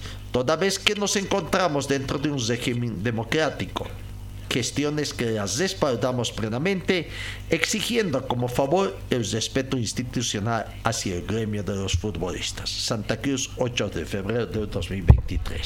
Bueno, eh, tenemos que indicar también de que el secretario ejecutivo, don Erwin Romero, hizo un pedido público para que don Fernando Costas pueda invitarlos a una reunión o acceder a esta invitación pública que hacía a favor para que puedan reunirse y traten de limar asperezas y ver algún otro tipo de situaciones. En fin, bueno, eh, no hay mayores avances en esta situación y veremos entonces en qué va a quedar este tema. Por el momento, creo que tampoco no hay mayores avances en la investigación con el caso de David Paniagua que sigue detenido. Señor, señora, deje la limpieza y lavado de su ropa delicada en manos de especialistas.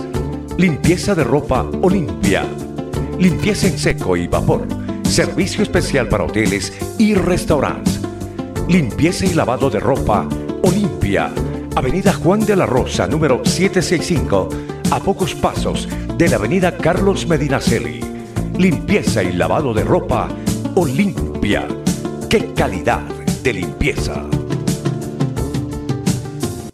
Vamos, vamos con el partido Universitario con Oriente Petrolero a jugarse este sábado acá en Cochabamba, ¿no? Eh, Oriente Petrolero se va preparando también para ese partido. Alan Niño de Guzmán, los jugadores jóvenes que tiene eh, Oriente, ya abra, abra del partido. Ya fue el debut, buen partido, debut de Oriente ante Nacional de Potosí, aquí vencieron ampliamente y ahora tendrán que jugar acá en Cochabamba ante Universitario de Vinto cada uno trabaja para lo suyo, ¿no? Pero, pero eso sí, hay una competencia sana y yo sé que cada uno de nosotros vamos a tener una oportunidad ¿no? para, para demostrar lo que sabemos. Este año arrancaste muy bien porque jugaste un amistoso internacional, marcaste un golazo en Chillán frente a Ñublense.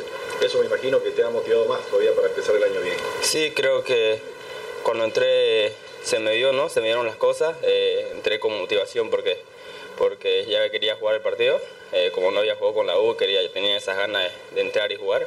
Y gracias a Dios se me dio, no se me dio el gol igual y, y nada, contento. Ahora, eh, ya también debutaste en el torneo de división profesional, hiciste los primeros 45 minutos contra Nacional. Eh, ¿Cómo lo has analizado? ¿Cómo lo has digerido todo esto? Sí, creo que, que, no fue un debut como yo esperaba, ¿no? En lo personal, porque me jugó en contra de la ansiedad. Y creo que yo sé que a poco vamos a ir eh, mejorando todo eso. Y falta mucho partido, ¿no? Falta mucho partido y, y yo sé que vamos a ir mejorando a poco. Hoy ya se enfocan en el partido de Universitario Pontevinta, ¿no? En Cochabamba, el fin de semana. Sí, creo que ya estamos, cambiamos de página, estamos pensando en, en Cocha y bueno, eh, vamos a ir a sacar los tres puntos, ¿no? Que es lo que, lo que tenemos en mente y tenemos un buen equipo para hacerlo. Ahí está la palabra de Alan Niño de Guzmán, jugador de Oriente Petróleo. En Oriente Petróleo lastimosamente se confirma la baja de Maximiliano Caire tras la lesión que sufrió eh, eh, en el primer partido ante Nacional de Potosí. ¿no? El médico de Oriente, el doctor Roberto Fezeira, ha manifestado que Maximiliano Caire con 34 años de edad tendrá que estar inmovilizado durante unos 21 días para después practicar una cirugía de exploración ¿no? y ver que pues, buen tiempo, buen tiempo estará prácticamente aparentemente con todo esto inmovilización, ver cuál es su evolución eh, el jugador Maximiliano Caire. Aquí está el doctor Roberto Fezeira, médico de Oriente Petróleo, hablando sobre la lesión y el informe médico de Maximiliano Caire. Bueno, lo primero que hubo fue la luxación de rótula ¿no? en el partido.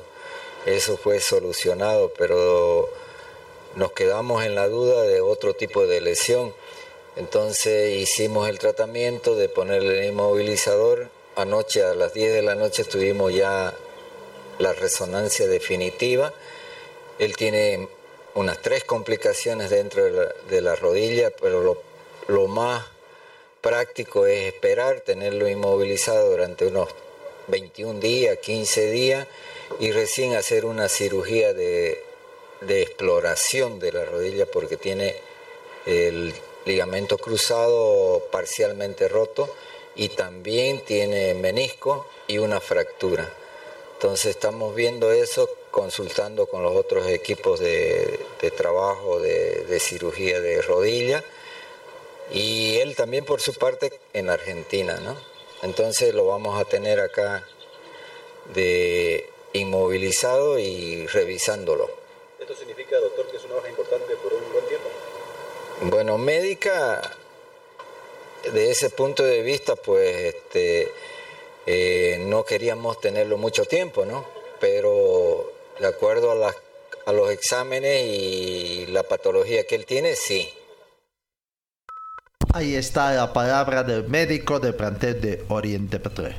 Habremos de Zibar, el equipo de universitario de, de Vinto que está trabajando y bueno, eh, eh, pensando. En Universidad de Vinto veo las quejas contra el arbitraje, ¿no? Eh, la preocupación que hay también sobre la actuación del bar, de los árbitros, algunas decisiones tomadas por los jueces de fútbol que con o sin ayuda del bar en los partidos de la primera fecha del torneo de división profesional causaron indignación en clubes como Universitario de Vinto y también Guavirá, que ayer en conferencia de prensa prácticamente fustigaron duramente al arbitraje boliviano y un miembro del comité ejecutivo de la federación, don, el señor Paz también, ¿no?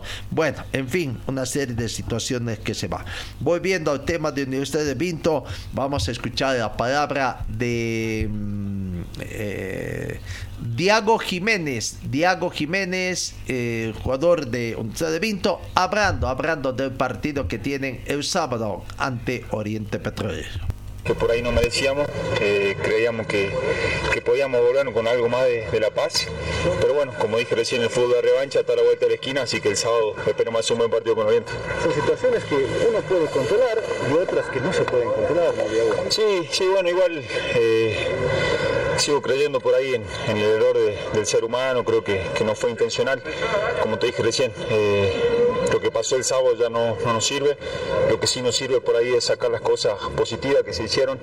La verdad que no sé si, si mucha gente se esperaba que la U pueda hacer este partido, nosotros estábamos convencidísimos porque sabemos que tenemos un plantel y que trabajamos todos los días para el objetivo de este año que es una Copa Internacional. el primer partido local, ¿no? Este, sí, sí, la verdad que duro, duro Oriente viene de ganarle 13 horas Nacional, es un equipo que, que trabaja muy bien y sobre todo tiene eh, delantero picante, así que nada, estamos, estamos convencidos de que vamos a hacer un buen trabajo y que los tres puntos se van a quedar acá. La duda es que apoyo Cochabamba, cualquiera de los dos. Eh, sí, creemos, creemos que mañana practicamos ahí, así que vamos a ver cómo está el, estado del campo y seguramente el profe decirá.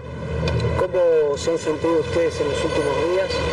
Se está demostrando lo que dijiste, se agarra y hay equipo para afrontar los años, ¿no? Sí, sí, la verdad que se hizo una pretemporada muy buena, eh, estamos haciendo trabajo muy bueno, este cuerpo técnico tiene la idea clara de, salir jugando y ese tipo de cosas y creo que el equipo está tratando de, demostrarlo, de, plasmarlo dentro de la cancha y, creo también que tenemos un plantel donde tenemos dos jugadores por puesto que, cualquiera que entra puede entrar a rendir y bueno, que lo demostró el sábado.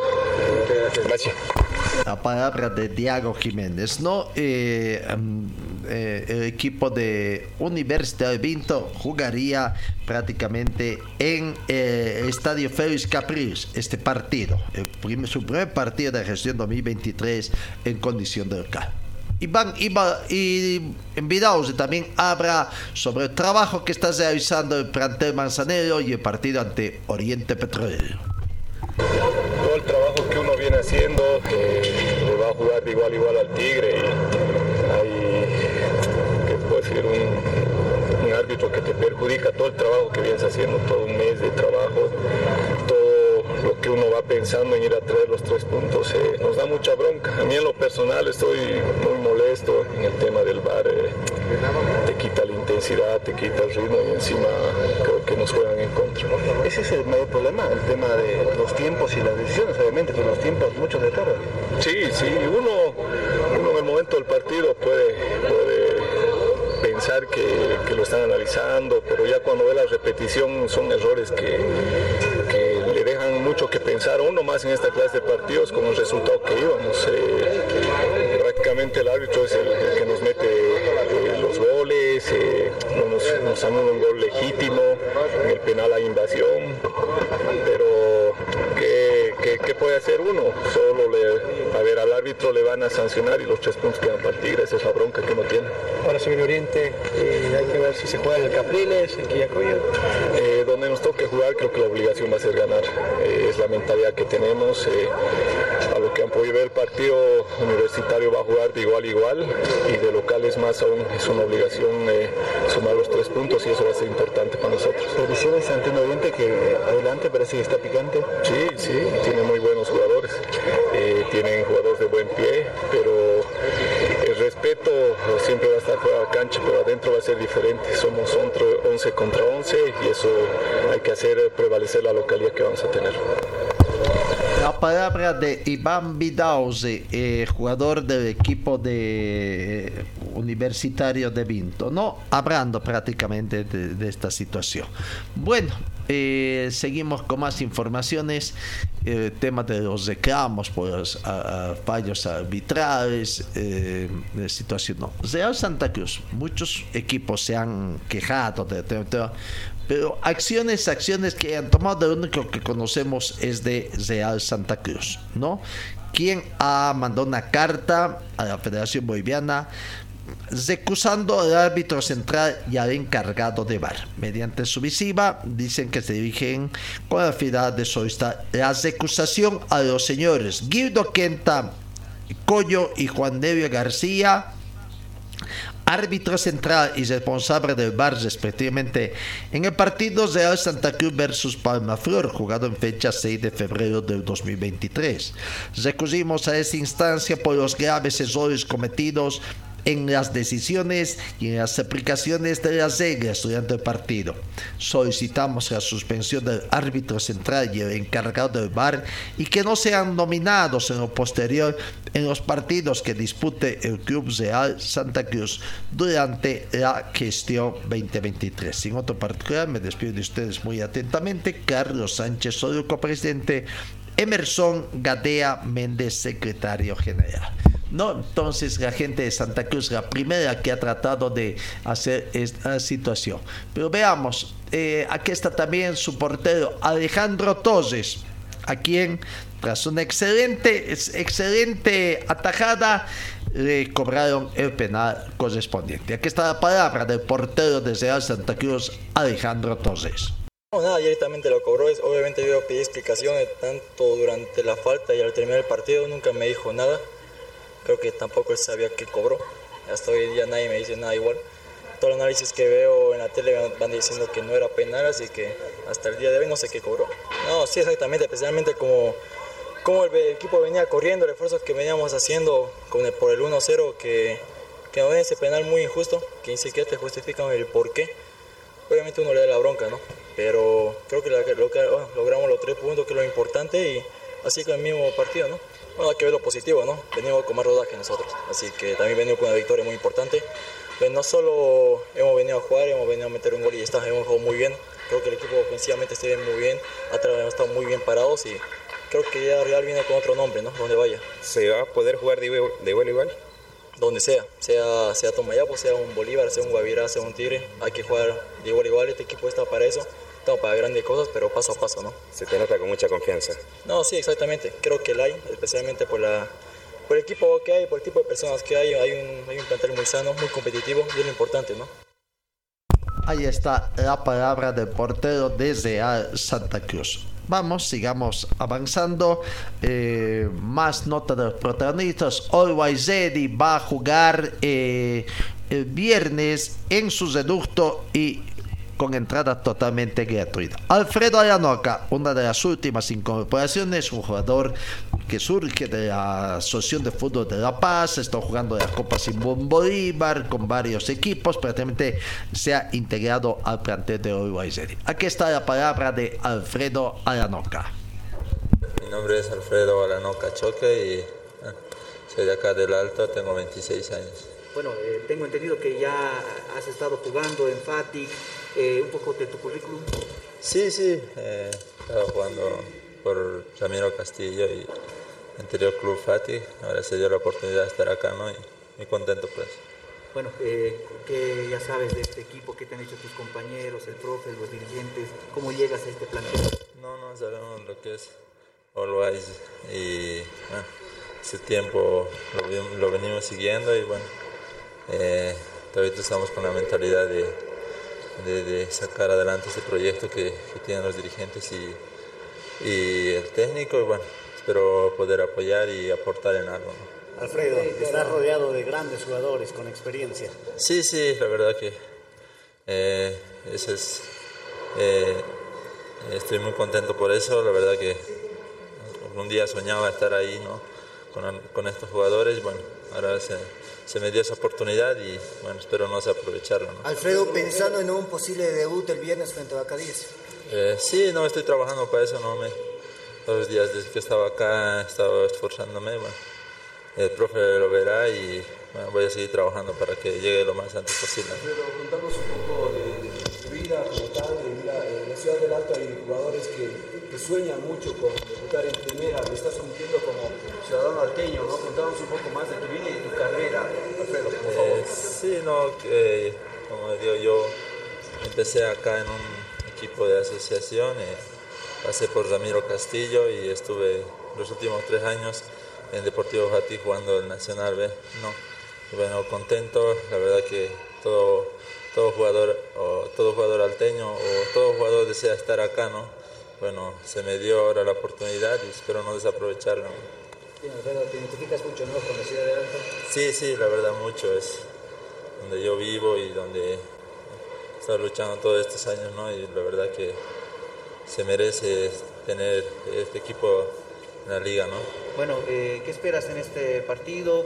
Por, lo menos te veremos ahí en lo que se refiere como titular o en la banca de suplentes. ¿Qué te ha dicho el técnico para enfrentar a Gran Moreno? No, me dijo que trabaje, trabaje, la verdad que, que hay muy buenos jugadores y bueno, tengo que ganarme primero el puesto, ¿no? Eh, ponerme bien físicamente y bueno, espero a sus órdenes del profe externo. ¿Por cuánto tiempo es tu contrato con Olga? Eh, firmé por un año. ¿Qué puesto te desempeñas, Alfredo? Es volante de contención. Volante de contención. Para ayudar seguramente a contarte con tus compañeros, es decir, William Parra, seguramente estás eh, recibiendo consejos de, los internacionales y de los más experimentados. Sí, sí, la verdad que eh, ellos ayudan, transmiten y bueno, hay que aprender de ellos, ¿no? a todas sus exigencias. Gracias. Alfredo Aranoca, 26 años, recién debutando en el fútbol profesional, ha estado en la segunda división del fútbol profesional boliviano con equipos asociacionistas. Ahora tendrá la oportunidad en Uruguay No, vamos viendo eh, preocupación también el tema de Always que sería el segundo equipo boliviano en participar en Copa Libertadores tras el desastre que tuvo Nacional Potosí. Esperemos, esperemos que Always pueda, ¿no? Tiene que enfrentarse con Magallanes de aquí a un mes todavía. Eh, Brumming se tiene que enfrentar con mm, Palma Flor, Oriente Petróleo con Guavirá, son equipos y después vendrá la actuación de Die Strongets y con y, Bolívar, ¿no? Y bueno, en el tema de Die Strongets eh, Pablo Pedraza ha sido sometido ayer miércoles a una artroscopía de rodilla, intervención quirúrgica que habría resultado exitosa, según eh, la información del club de Strong, ¿no? Pablo Pedraza sufrió la lesión durante la pretemporada que tuvo Die Strong en Argentina, por ese motivo no jugó ninguno de los partidos hasta el momento. La anterior semana, acción de que se traslade a Buenos Aires para visitar a un especialista en articulaciones, quien prácticamente ayer le hizo la práctica de esta artroscopia. Esperemos una pronta recuperación. Hablando de Die Strongets, eh, tenemos que indicar de que ya ah, están hablando también de lo que es el clásico, el clásico paseño, ¿no? Que tendrá eh, en, en el marco de la tercera fecha, de la tercera fecha es un, eh, ¿cómo se dice? campeonato o administración conjunta, esa es la palabra, administración conjunta para el clásico paseño, 10 eh, Strongets con Bolívar para efectos de recaudación, Strongets es local, pero van a compartir toda la administración eh, de ese partido con Bolívar. El precio de las entradas, ahí están curvas 50 bolivianos, eh, general 70 eh, preferencia 120, butaca 180. Eh, eso es para la preventa al público. Eh, ya posteriormente tendrá el costo de curvas 60 bolivianos, general 80, preferencia 140 y la butaca 200 mm, bolivianos. Eso es lo que ha dispuesto la gente de Die Strongets como iba. Hablando de Die Strongets, aquí está su presidente Oscar Montes, quien también ha pedido de que no se sanatice al arbitraje boliviano que hay que respaldar. Aquí está la palabra del presidente de Die Strongets, Oscar Montes. Vamos a una reunión preliminar con el Club Bolívar, vamos a hacer un trabajo compartido este partido, va a ser eh, eh, administrado por los dos clubes, ha sido un compromiso que le hemos hecho en el último almuerzo y así los clásicos que vienen también. Entonces, vamos a trabajar en ello, seguramente hay que enamorar al hinchado porque la asistencia de la gente no solamente es eh, para Die Strongets, ¿no? sino en general en La Paz está existiendo apatía del hincha, ¿no? Eh, hay factores, el clima, que, que, a veces hacen escapar a la gente, pero vamos a trabajar para que esto eh, tenga mayor asistencia de gente en los siguientes partidos. ¿Van a compartir recaudación? ¿Eso quiere decir una Sí, sí, sí, sí, sí, todo se va a compartir la administración y la recaudación. Ese adelanto, ya hemos tenido una reunión preliminar con el Club Bolívar, vamos a hacer un trabajo compartido este partido, va a ser eh, eh, administrado por los dos clubes, ha sido un compromiso que le hemos hecho en el último almuerzo y así los clásicos que vienen también. Entonces, vamos a trabajar en ello, seguramente hay que enamorar al hinchado porque la asistencia de la gente no solamente es eh, para Die Strongets, ¿no? sino en general en La Paz está existiendo apatía del hincha, ¿no? Eh, hay factores, el clima, que, que, a veces hacen escapar a la gente, pero vamos a trabajar para que esto eh, tenga mayor asistencia de gente en los siguientes partidos. ¿Van a compartir recaudación? ¿Eso quiere decir una Sí, sí, sí, sí, sí, todo se va a compartir la administración y la recaudación. La palabra de, de, mm, en todo caso, de este, ¿no? De mm, presidente de The Strongest, Oscar Montes. Bueno, vamos. Ayer se jugó el partido de la FIFA de la Copa Mundial de Clubes con un resultado sorpresivo, no, sorpresivo ya sabía el Real Madrid, ¿no? Siempre sorprende. Real Madrid se impone ante ahí eh, y ahora va a jugar la final del Club Mundial de Clubes. Superó con muchos apuros una goleada engañosa 4-1 al al partido jugado ayer miércoles en David y se clasificó al final. ¿Cómo fue la producción de los goles? El primer tiempo terminó 1 a 0 favorable a Real Madrid con gol a minuto 42 de Vinicius Junior. A los 46 minutos Federico Valverde aumentó la cifra 2. Ali Maulul a minuto 65 de penal descontó para Ali. Eh, Luka Modric a minuto 87 más un penal. Al minuto 90 más 2, Rodrigo, con asistencia de Diani Caballos, el 3 a 1. Y Sergio Arribas, al minuto 90 más 8, el cuarto gol de Real Madrid. Por el tercer puesto, este sábado 11 de febrero, Al Ali jugará con Flamengo. Y la final, la final la jugarán el mismo sábado 11 de febrero, por el tercer puesto es a las 11 de la mañana con 30 minutos hora boliviana y a las 3 de la tarde Real Madrid con Al Hilal Ziyech, ese partido por el tema de la Copa Mundial de Fútbol, eh, el resultado que se dio. ¿no? Bueno, ahí está. Vamos, vamos a la pausa y seguimos después. Señor, señora, deje la limpieza y lavado de su ropa delicada en manos de especialistas. Limpieza de ropa Olimpia. Limpieza en seco y vapor. Servicio especial para hoteles y restaurantes. Limpieza y lavado de ropa Olimpia.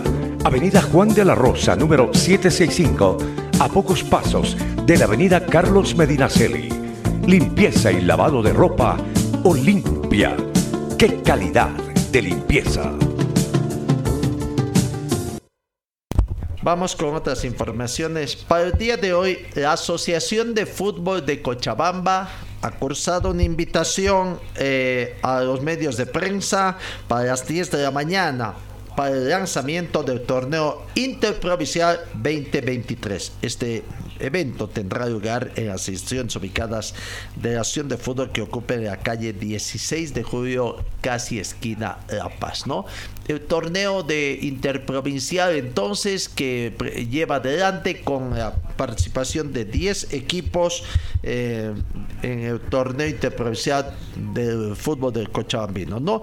En el grupo A estarán formando parte eh, Deportivo Amanecer, Real Trópico, Capinota, Atlético y Virgasama y el Real América, todos ellos del Valle Bajo.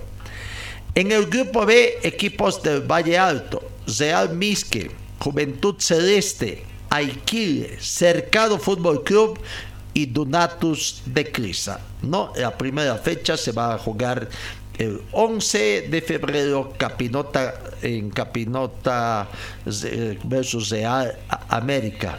¿Y cuál es el equipo de así ah, Capinota el del grupo A, no? El 12, tres partidos, Real Trópico con Atlético y Virgasama, Real Misque con Juventud Celeste y Aikire con Donatos de Crisa nos imaginamos que el primero de los nombrados es en condición de local. Hoy se conocerá detalles entonces de este campeonato interprovincial que lleva adelante la Federación o la Asociación de Fútbol de, Cochabamba. Eh, vamos, otra cosa que nos sorprendió ayer es que eh, eh, la división profesional, el departamento de competiciones de la división profesional, eh, está comenzando a sacar mayor información, ¿no? De, todo lo que está aconteciendo en el campeonato, lo sacan al final de esto como una especie de librito, para incluso con carátula incluido de por medio y sacó una especie de ficha de todo lo que aconteció. Vamos viendo un resumen, aquí datos oficiales.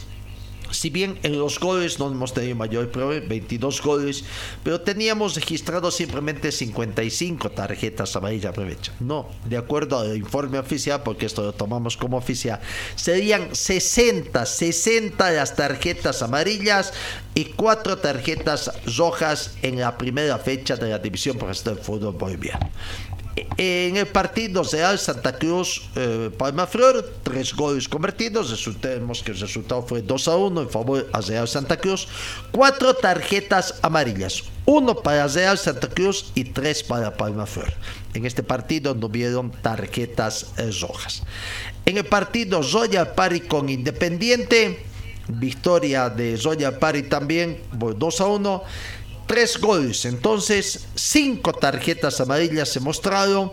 Eh, tres para Real Potosí, uno para Independiente, un expulsado para Independiente Petrolero. En el partido Brumming con Wisterman, dos goles. El partido terminó empatado 1-1. Fue uno de los partidos donde más, más, creo que fue el partido en que más, no, el segundo partido con más tarjetas amarillas. 11 tarjetas amarillas en total. 5 para Brumming y 6 para el plantel de Wisterman. Felizmente no sé qué pasó, no vieron expulsados con tantas tarjetas amarillas en ese partido. En el partido de Aurora Olwaizedi, empate en blanco, 9 tarjetas amarillas. Para Aurora 7 y para Olwaizedi 2. Un expulsado en el plantel de Aurora que fue Nelson Amarillo. Vamos al partido Guavirá con Bolívar. Resultado en favor de Bolívar por un tanto contra dos. Tres goles, seis tarjetas amarillas. Repartido. Tres tarjetas amarillas para Guavirá, tres para Bolívar y eh, ninguna tarjeta roja.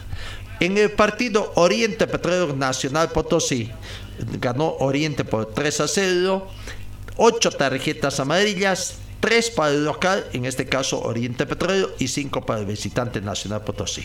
Nacional Potosí tuvo un expulsor también, una tarjeta roja en ese partido. En el partido 10 Strongets con Universitario de Vinto, Resultado 2 a 1 en favor de 10 Strongets. 4 tarjetas amarillas. 2 para 10 Strongets, 2 para Universitario de Vinto, ninguna tarjeta roja. Y en el partido inaugural de este campeonato, todos contra todos, Libertad Gran Mamarí con 10, recordando que fue 3 a 2 el resultado con 5 goles. 13 tarjetas amarillas. Fue en el partido que más tarjetas amarillas se mostró. 6 para el equipo de Libertad Gran Mamoré y 7 para el equipo visitante de 10 una tarjeta roja para Libertad Gran Mamori. En total, 22 goles entonces en la primera fecha, 60 eh, tarjetas amarillas y 4 tarjetas rojas. Vamos viendo los eh, promedios un poco. Eh, gol promedio, 22 goles en 8 partidos, 2.75. Creo que está muy por debajo del promedio, ¿no? 2.75, eh, tomando en cuenta que el promedio en el campeonato hasta el momento es de 3.08, ¿no? Bueno, 22. 60 tarjetas amarillas da un promedio de 7.5, más de 7 tarjetas amarillas por partido. Es un eh, bastante alto, ¿no? Y en el, y en el de tarjetas rojas a media tarjeta en promedio por partido. Bueno, son los primeros datos. Felicidades ahí a la división de competiciones que sacó, que sacó estos eh, esta información muy interesante. Veamos a ver si es que tenemos algo más en el tintero y en la recta final de, nuestro trabajo. Ayer, de mucho tiempo, de mucho tiempo eh, vimos del Servicio Departamental de Deportes que hizo entrega de material deportivo, en este caso a la selección cochabamina de fútbol de salón femenino, divisiones menores, que va a participar acá en Cochabamba en el transcurso de los próximos días de un campeonato nacional. No nos alegra este fomento. Aquí está, por ejemplo, la deportista Fernanda Rojas, eh, hablando sobre esta entrega, debe ser la primera vez que esta chiquita recibe también un material deportivo para vestir con honor los corredores deportivos de Cochabamba. Primeramente, buenas tardes. Eh, les quería agradecer a la gobernación por la entrega de los uniformes para el club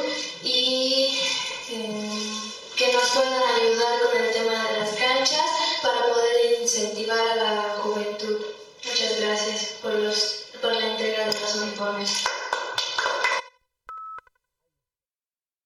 Decía, ahí está la palabra de Fernanda Rojas, ¿no? El director técnico de la selección, Zenón Vinal, también habló, eh, agradeciendo la cooperación del Servicio Departamental de Deportes por eh, permitirles en, en, eh, en, el Coliseo de la Coronilla, ¿no? Para donde estuvieron trabajando. Buenas tardes al licenciado Giovanni Cosillo y a Marco Sanabria, Comité Técnico de la Asociación Departamental de Cochabamba, y a los papás, ¿no? que por ellos estamos acá, y, a, por sus hijas, por el esfuerzo que hicieron. Eh, agradecerle al licenciado Cosillo por la incentivación a las chicas. Esto nos va a ayudar mucho para representar a Cochabamba en el nacional que se viene. Y también agradecer a los papás que, por el compromiso que, que hicieron trayéndolas a, a, las niñas a los entrenamientos. Eh, y así, gracias a ellos, gracias a sus hijas y también a, a mi directorio que es el UBNA, eh, salimos adelante, somos campeones y ahora somos representantes de Cochabamba. ¿no? También agradecer al Comité Técnico de la Acción Departamental de Cochabamba que nos cedió, eh, mediante hicimos la solicitud de las canchas de la colonia para poder entrenar y gracias a los entrenamientos se dio los resultados. Ahora podemos decir que con el uniforme estamos muy motivados para representar a Cochabamba. Muchas gracias. Ahí está la palabra del director técnico de la selección femenina de menores de fútbol San Cochay. Bon Marcos Sanabria, integrante de la comisión técnica de la Asociación de Fútbol de Cochabamba, también tuvo esto, estas palabras. El reconocimiento a los padres de familia, por el hecho de que también el esfuerzo de apoyar a sus niñas y llevarlos al centro de entrenamiento. Primeramente, eh, buenas tardes Giovanni, buenas tardes eh, señores padres de familia. Primeramente agradecer al hermano Giovanni Cosío, También agradecer a los padres, ¿no? Eh, también a las chicas, felicitarles por haber salido campeonas de las eliminatorias. Y son unas dignas campeonas que están yendo a representar a Cochabamba en, este Nacional Sub-13 que se va a realizar aquí en Cochabamba, ¿no? El lunes en la Villa Olímpica. Esperemos, tenemos grandes expectativas y confiamos en las niñas que pienso que yo creo que van a salir campeonas y espero que sea así. Con eso se van a ganar el pase para el sudamericano. ¿no? Como ustedes saben, es una nueva categoría que está incentivando la, la Comebol Evolution. ¿no? Esperemos que siga así la federación también y la gran ayuda que nos está dando la gobernación. ¿no? De, de esa mano, Giovanni, muchas gracias. Así en agradecimientos también al hermano Humberto Sánchez. Eh, este, estamos comenzando por este 2023 con pie derecho y esperemos, esperemos acabarlo así. Muchas gracias. Que comiencen con el pie derecho Cochabamba en este campeonato de deseo mayor de éxito. Don Giovanni Cosío, director del Servicio de Deportes, creo que está haciendo buena gestión. Ha tenido que haber sido ratificado ya en el cargo. Esperemos así, está haciendo buen trabajo, don Giovanni Cosío. No de mucho tiempo vemos este tipo de actividad también en la Dirección Departamental de Deporte. Aquí está la palabra de Giovanni Cosío. Muy buenas tardes.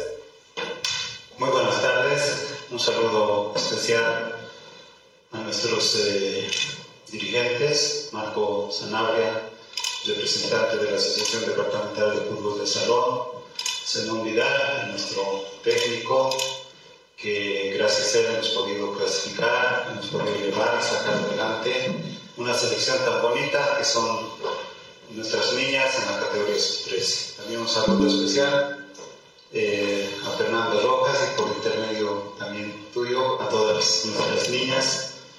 Muchas eh, felicidades, un saludo especial también a nombre de nuestro hermano gobernador Humberto Sánchez, quien es el que impulsa estas eh, actividades, este apoyo que la gobernación les brinda a nuestros deportistas. También un saludo especial y un agradecimiento muy grande a ustedes, señores padres de familia, por el apoyo que brindan a sus hijas, el apoyo que les dan, moral, económico. Sabemos que existen muchas necesidades para formar a nuestros niños, a nuestras niñas. Por eso realmente muy agradecido con ustedes. Y felicitarles que este evento deportivo, este campeonato nacional, realmente sea para Cochabamba nuevamente, siempre saquen el nombre del alto, en, en alto el nombre de su club, de nuestro departamento. Ahora ya representan a Cochabamba. Y Dios mediante, el sacrificio, el empeño que pongan en este campeonato les va a permitir participar de un campeonato internacional, como indica nuestro técnico de la Asociación Departamental. Este incentivo que les damos es para motivar a las chicas, es, es, lo menos que podemos hacer. Sabemos que hay más necesidades que realmente vamos a ir cubriendo en el transcurso de los, de los meses durante esta gestión. Eh, la gobernación siempre va a estar al lado de esta disciplina. La disciplina del fútbol de salón realmente es una potencia en Cochabamba en el deporte. Para ello nosotros, ya desde la anterior eh, gestión 2022, hemos sido coordinando con sus directivos, apoyando en cada una de sus categorías y cada uno de sus eventos deportivos a nivel departamental, nacional, y tenemos ese compromiso. Estamos empezando una nueva gestión y creo que vamos a continuar con este apoyo. Yo pido a ustedes, padres de familia, sigan apoyando a sus hijos. Es lo mejor que pueden hacer, apoyarles en el deporte para que el día de mañana las niñas sean personas de bien. Agradezco y realmente eh, en nombre de nuestro hermano gobernador tenemos este compromiso de trabajo. Muchas gracias a todos. Bueno, concordamos con don Giovanni Cosillo. No es lo mínimo que pueden hacer. Hay tanto que tienen que hacer las autoridades en tantas situaciones de acá en nuestro departamento y en nuestro país, ¿no? La obligación de respaldar eh, las representaciones cochambinas, eventos internos. Hay algunas quejas de algunas como el Cállate que participó eh, anteriormente en Sucre obtenieron buenos resultados y aparentemente no recibieron este mismo trato de acción. Sería también. Lo que sí no concordamos cuando yo me se dice tanto agradecimiento para el gobernador de Cochabamba. Al final es su función, es su, eh, ha sido elegido y es su obligación, ¿no? No creemos que sea necesario tanto agradecimiento a don, eh, al gobernador de Cochabamba. Está parte de su función, pero bueno, eh, son parte de los protocolos también que tienen que cumplir algunos, ¿no? Eh, acá. Eh, ¿Alguna otra información que tengamos también acá? Vamos revisando nuestra... Mm, eh, para ver que, que, tenemos em, el equipo de desde Al Potosí, la noticia, equipo que también habría ya eh, va para, participar del campeonato de ecuación en el fútbol potosino departamental habrían contratado a Fabián Espada Fabián Espada como nuevo técnico del equipo de Real Potosí un equipo que quiere retornar ¿en qué división va a Real Potosí allá en Potosí? en la división A no sabemos tomando en cuenta que bueno tiene que cubrir todavía algunas sanciones ¿no? y veremos también cómo va su demanda ante David Paniagua y favor. Hoy se completa los partidos de ida de la Copa Libertadores primera fase 2023 con el partido Boston River y Zamora, ¿no? Eh, en el Estadio Centenario allá. Con eso prácticamente se estaría completando los partidos de ida. La próxima semana se jugarán los partidos de vuelta. En el panorama de la FIFA se está realizando el diploma de la FIFA en gestión de clubes, impulsar la sostenibilidad a largo plazo. No, el último módulo se impartió durante cinco días en Marruecos, en Tánger. 40 participantes de distintos perfiles de clubes pequeños y medianos escucharon las ponencias de numerosos expertos del sector. Una oportunidad para aprender de los mejores y situar a su club en un nivel superior es la próxima del equipo de este. Bueno, eh, Real Madrid con Al Ahly jugarán en la final de clubes el 12 y bueno. Amigos, creo que esa es toda la información que tenemos. Guavirá, Guavirá y Oriente Petróleo, antes de que se nos vaya, Guavirá y Oriente Petróleo por la Copa Sudamericana partido único van a jugar en el estadio Zamón Aguirre y no en el Gilberto Parada. Guavirá hará de local ante Oriente, único partido único de Copa Sudamericana. Así informó Zafael Paz, quien explicó que ni instalando las pantallas prestadas del Estadio Municipal de Montero, del barrio Luis Espinal, se hubiese llegado a la capacidad mínima exigida por la Comebol, por lo que se tomó la decisión de jugar nomás en el Estadio Zamón Tawichi Aguirre. Así que veremos esta situación entonces, ya está confirmado. La selección de básquetbol va a trabajar desde este lunes en Tarija a decir de su técnico José Poggio. Estaría llegando ya este fin de semana para comenzar su trabajo en Tarija, a trabajar el microciclo, segundo microciclo de la selección boliviana de básquetbol, citados para el lunes 13 de febrero. Así que el básquetbol comenzará también para este subcampeonato o microciclo, para después, posteriormente, ya tener la selección que va a participar en eventos internacionales. Amigos, amigos, gracias por su atención. Eh, que tengan una muy bonita jornada y os encuentro Dios mediante el día de mañana.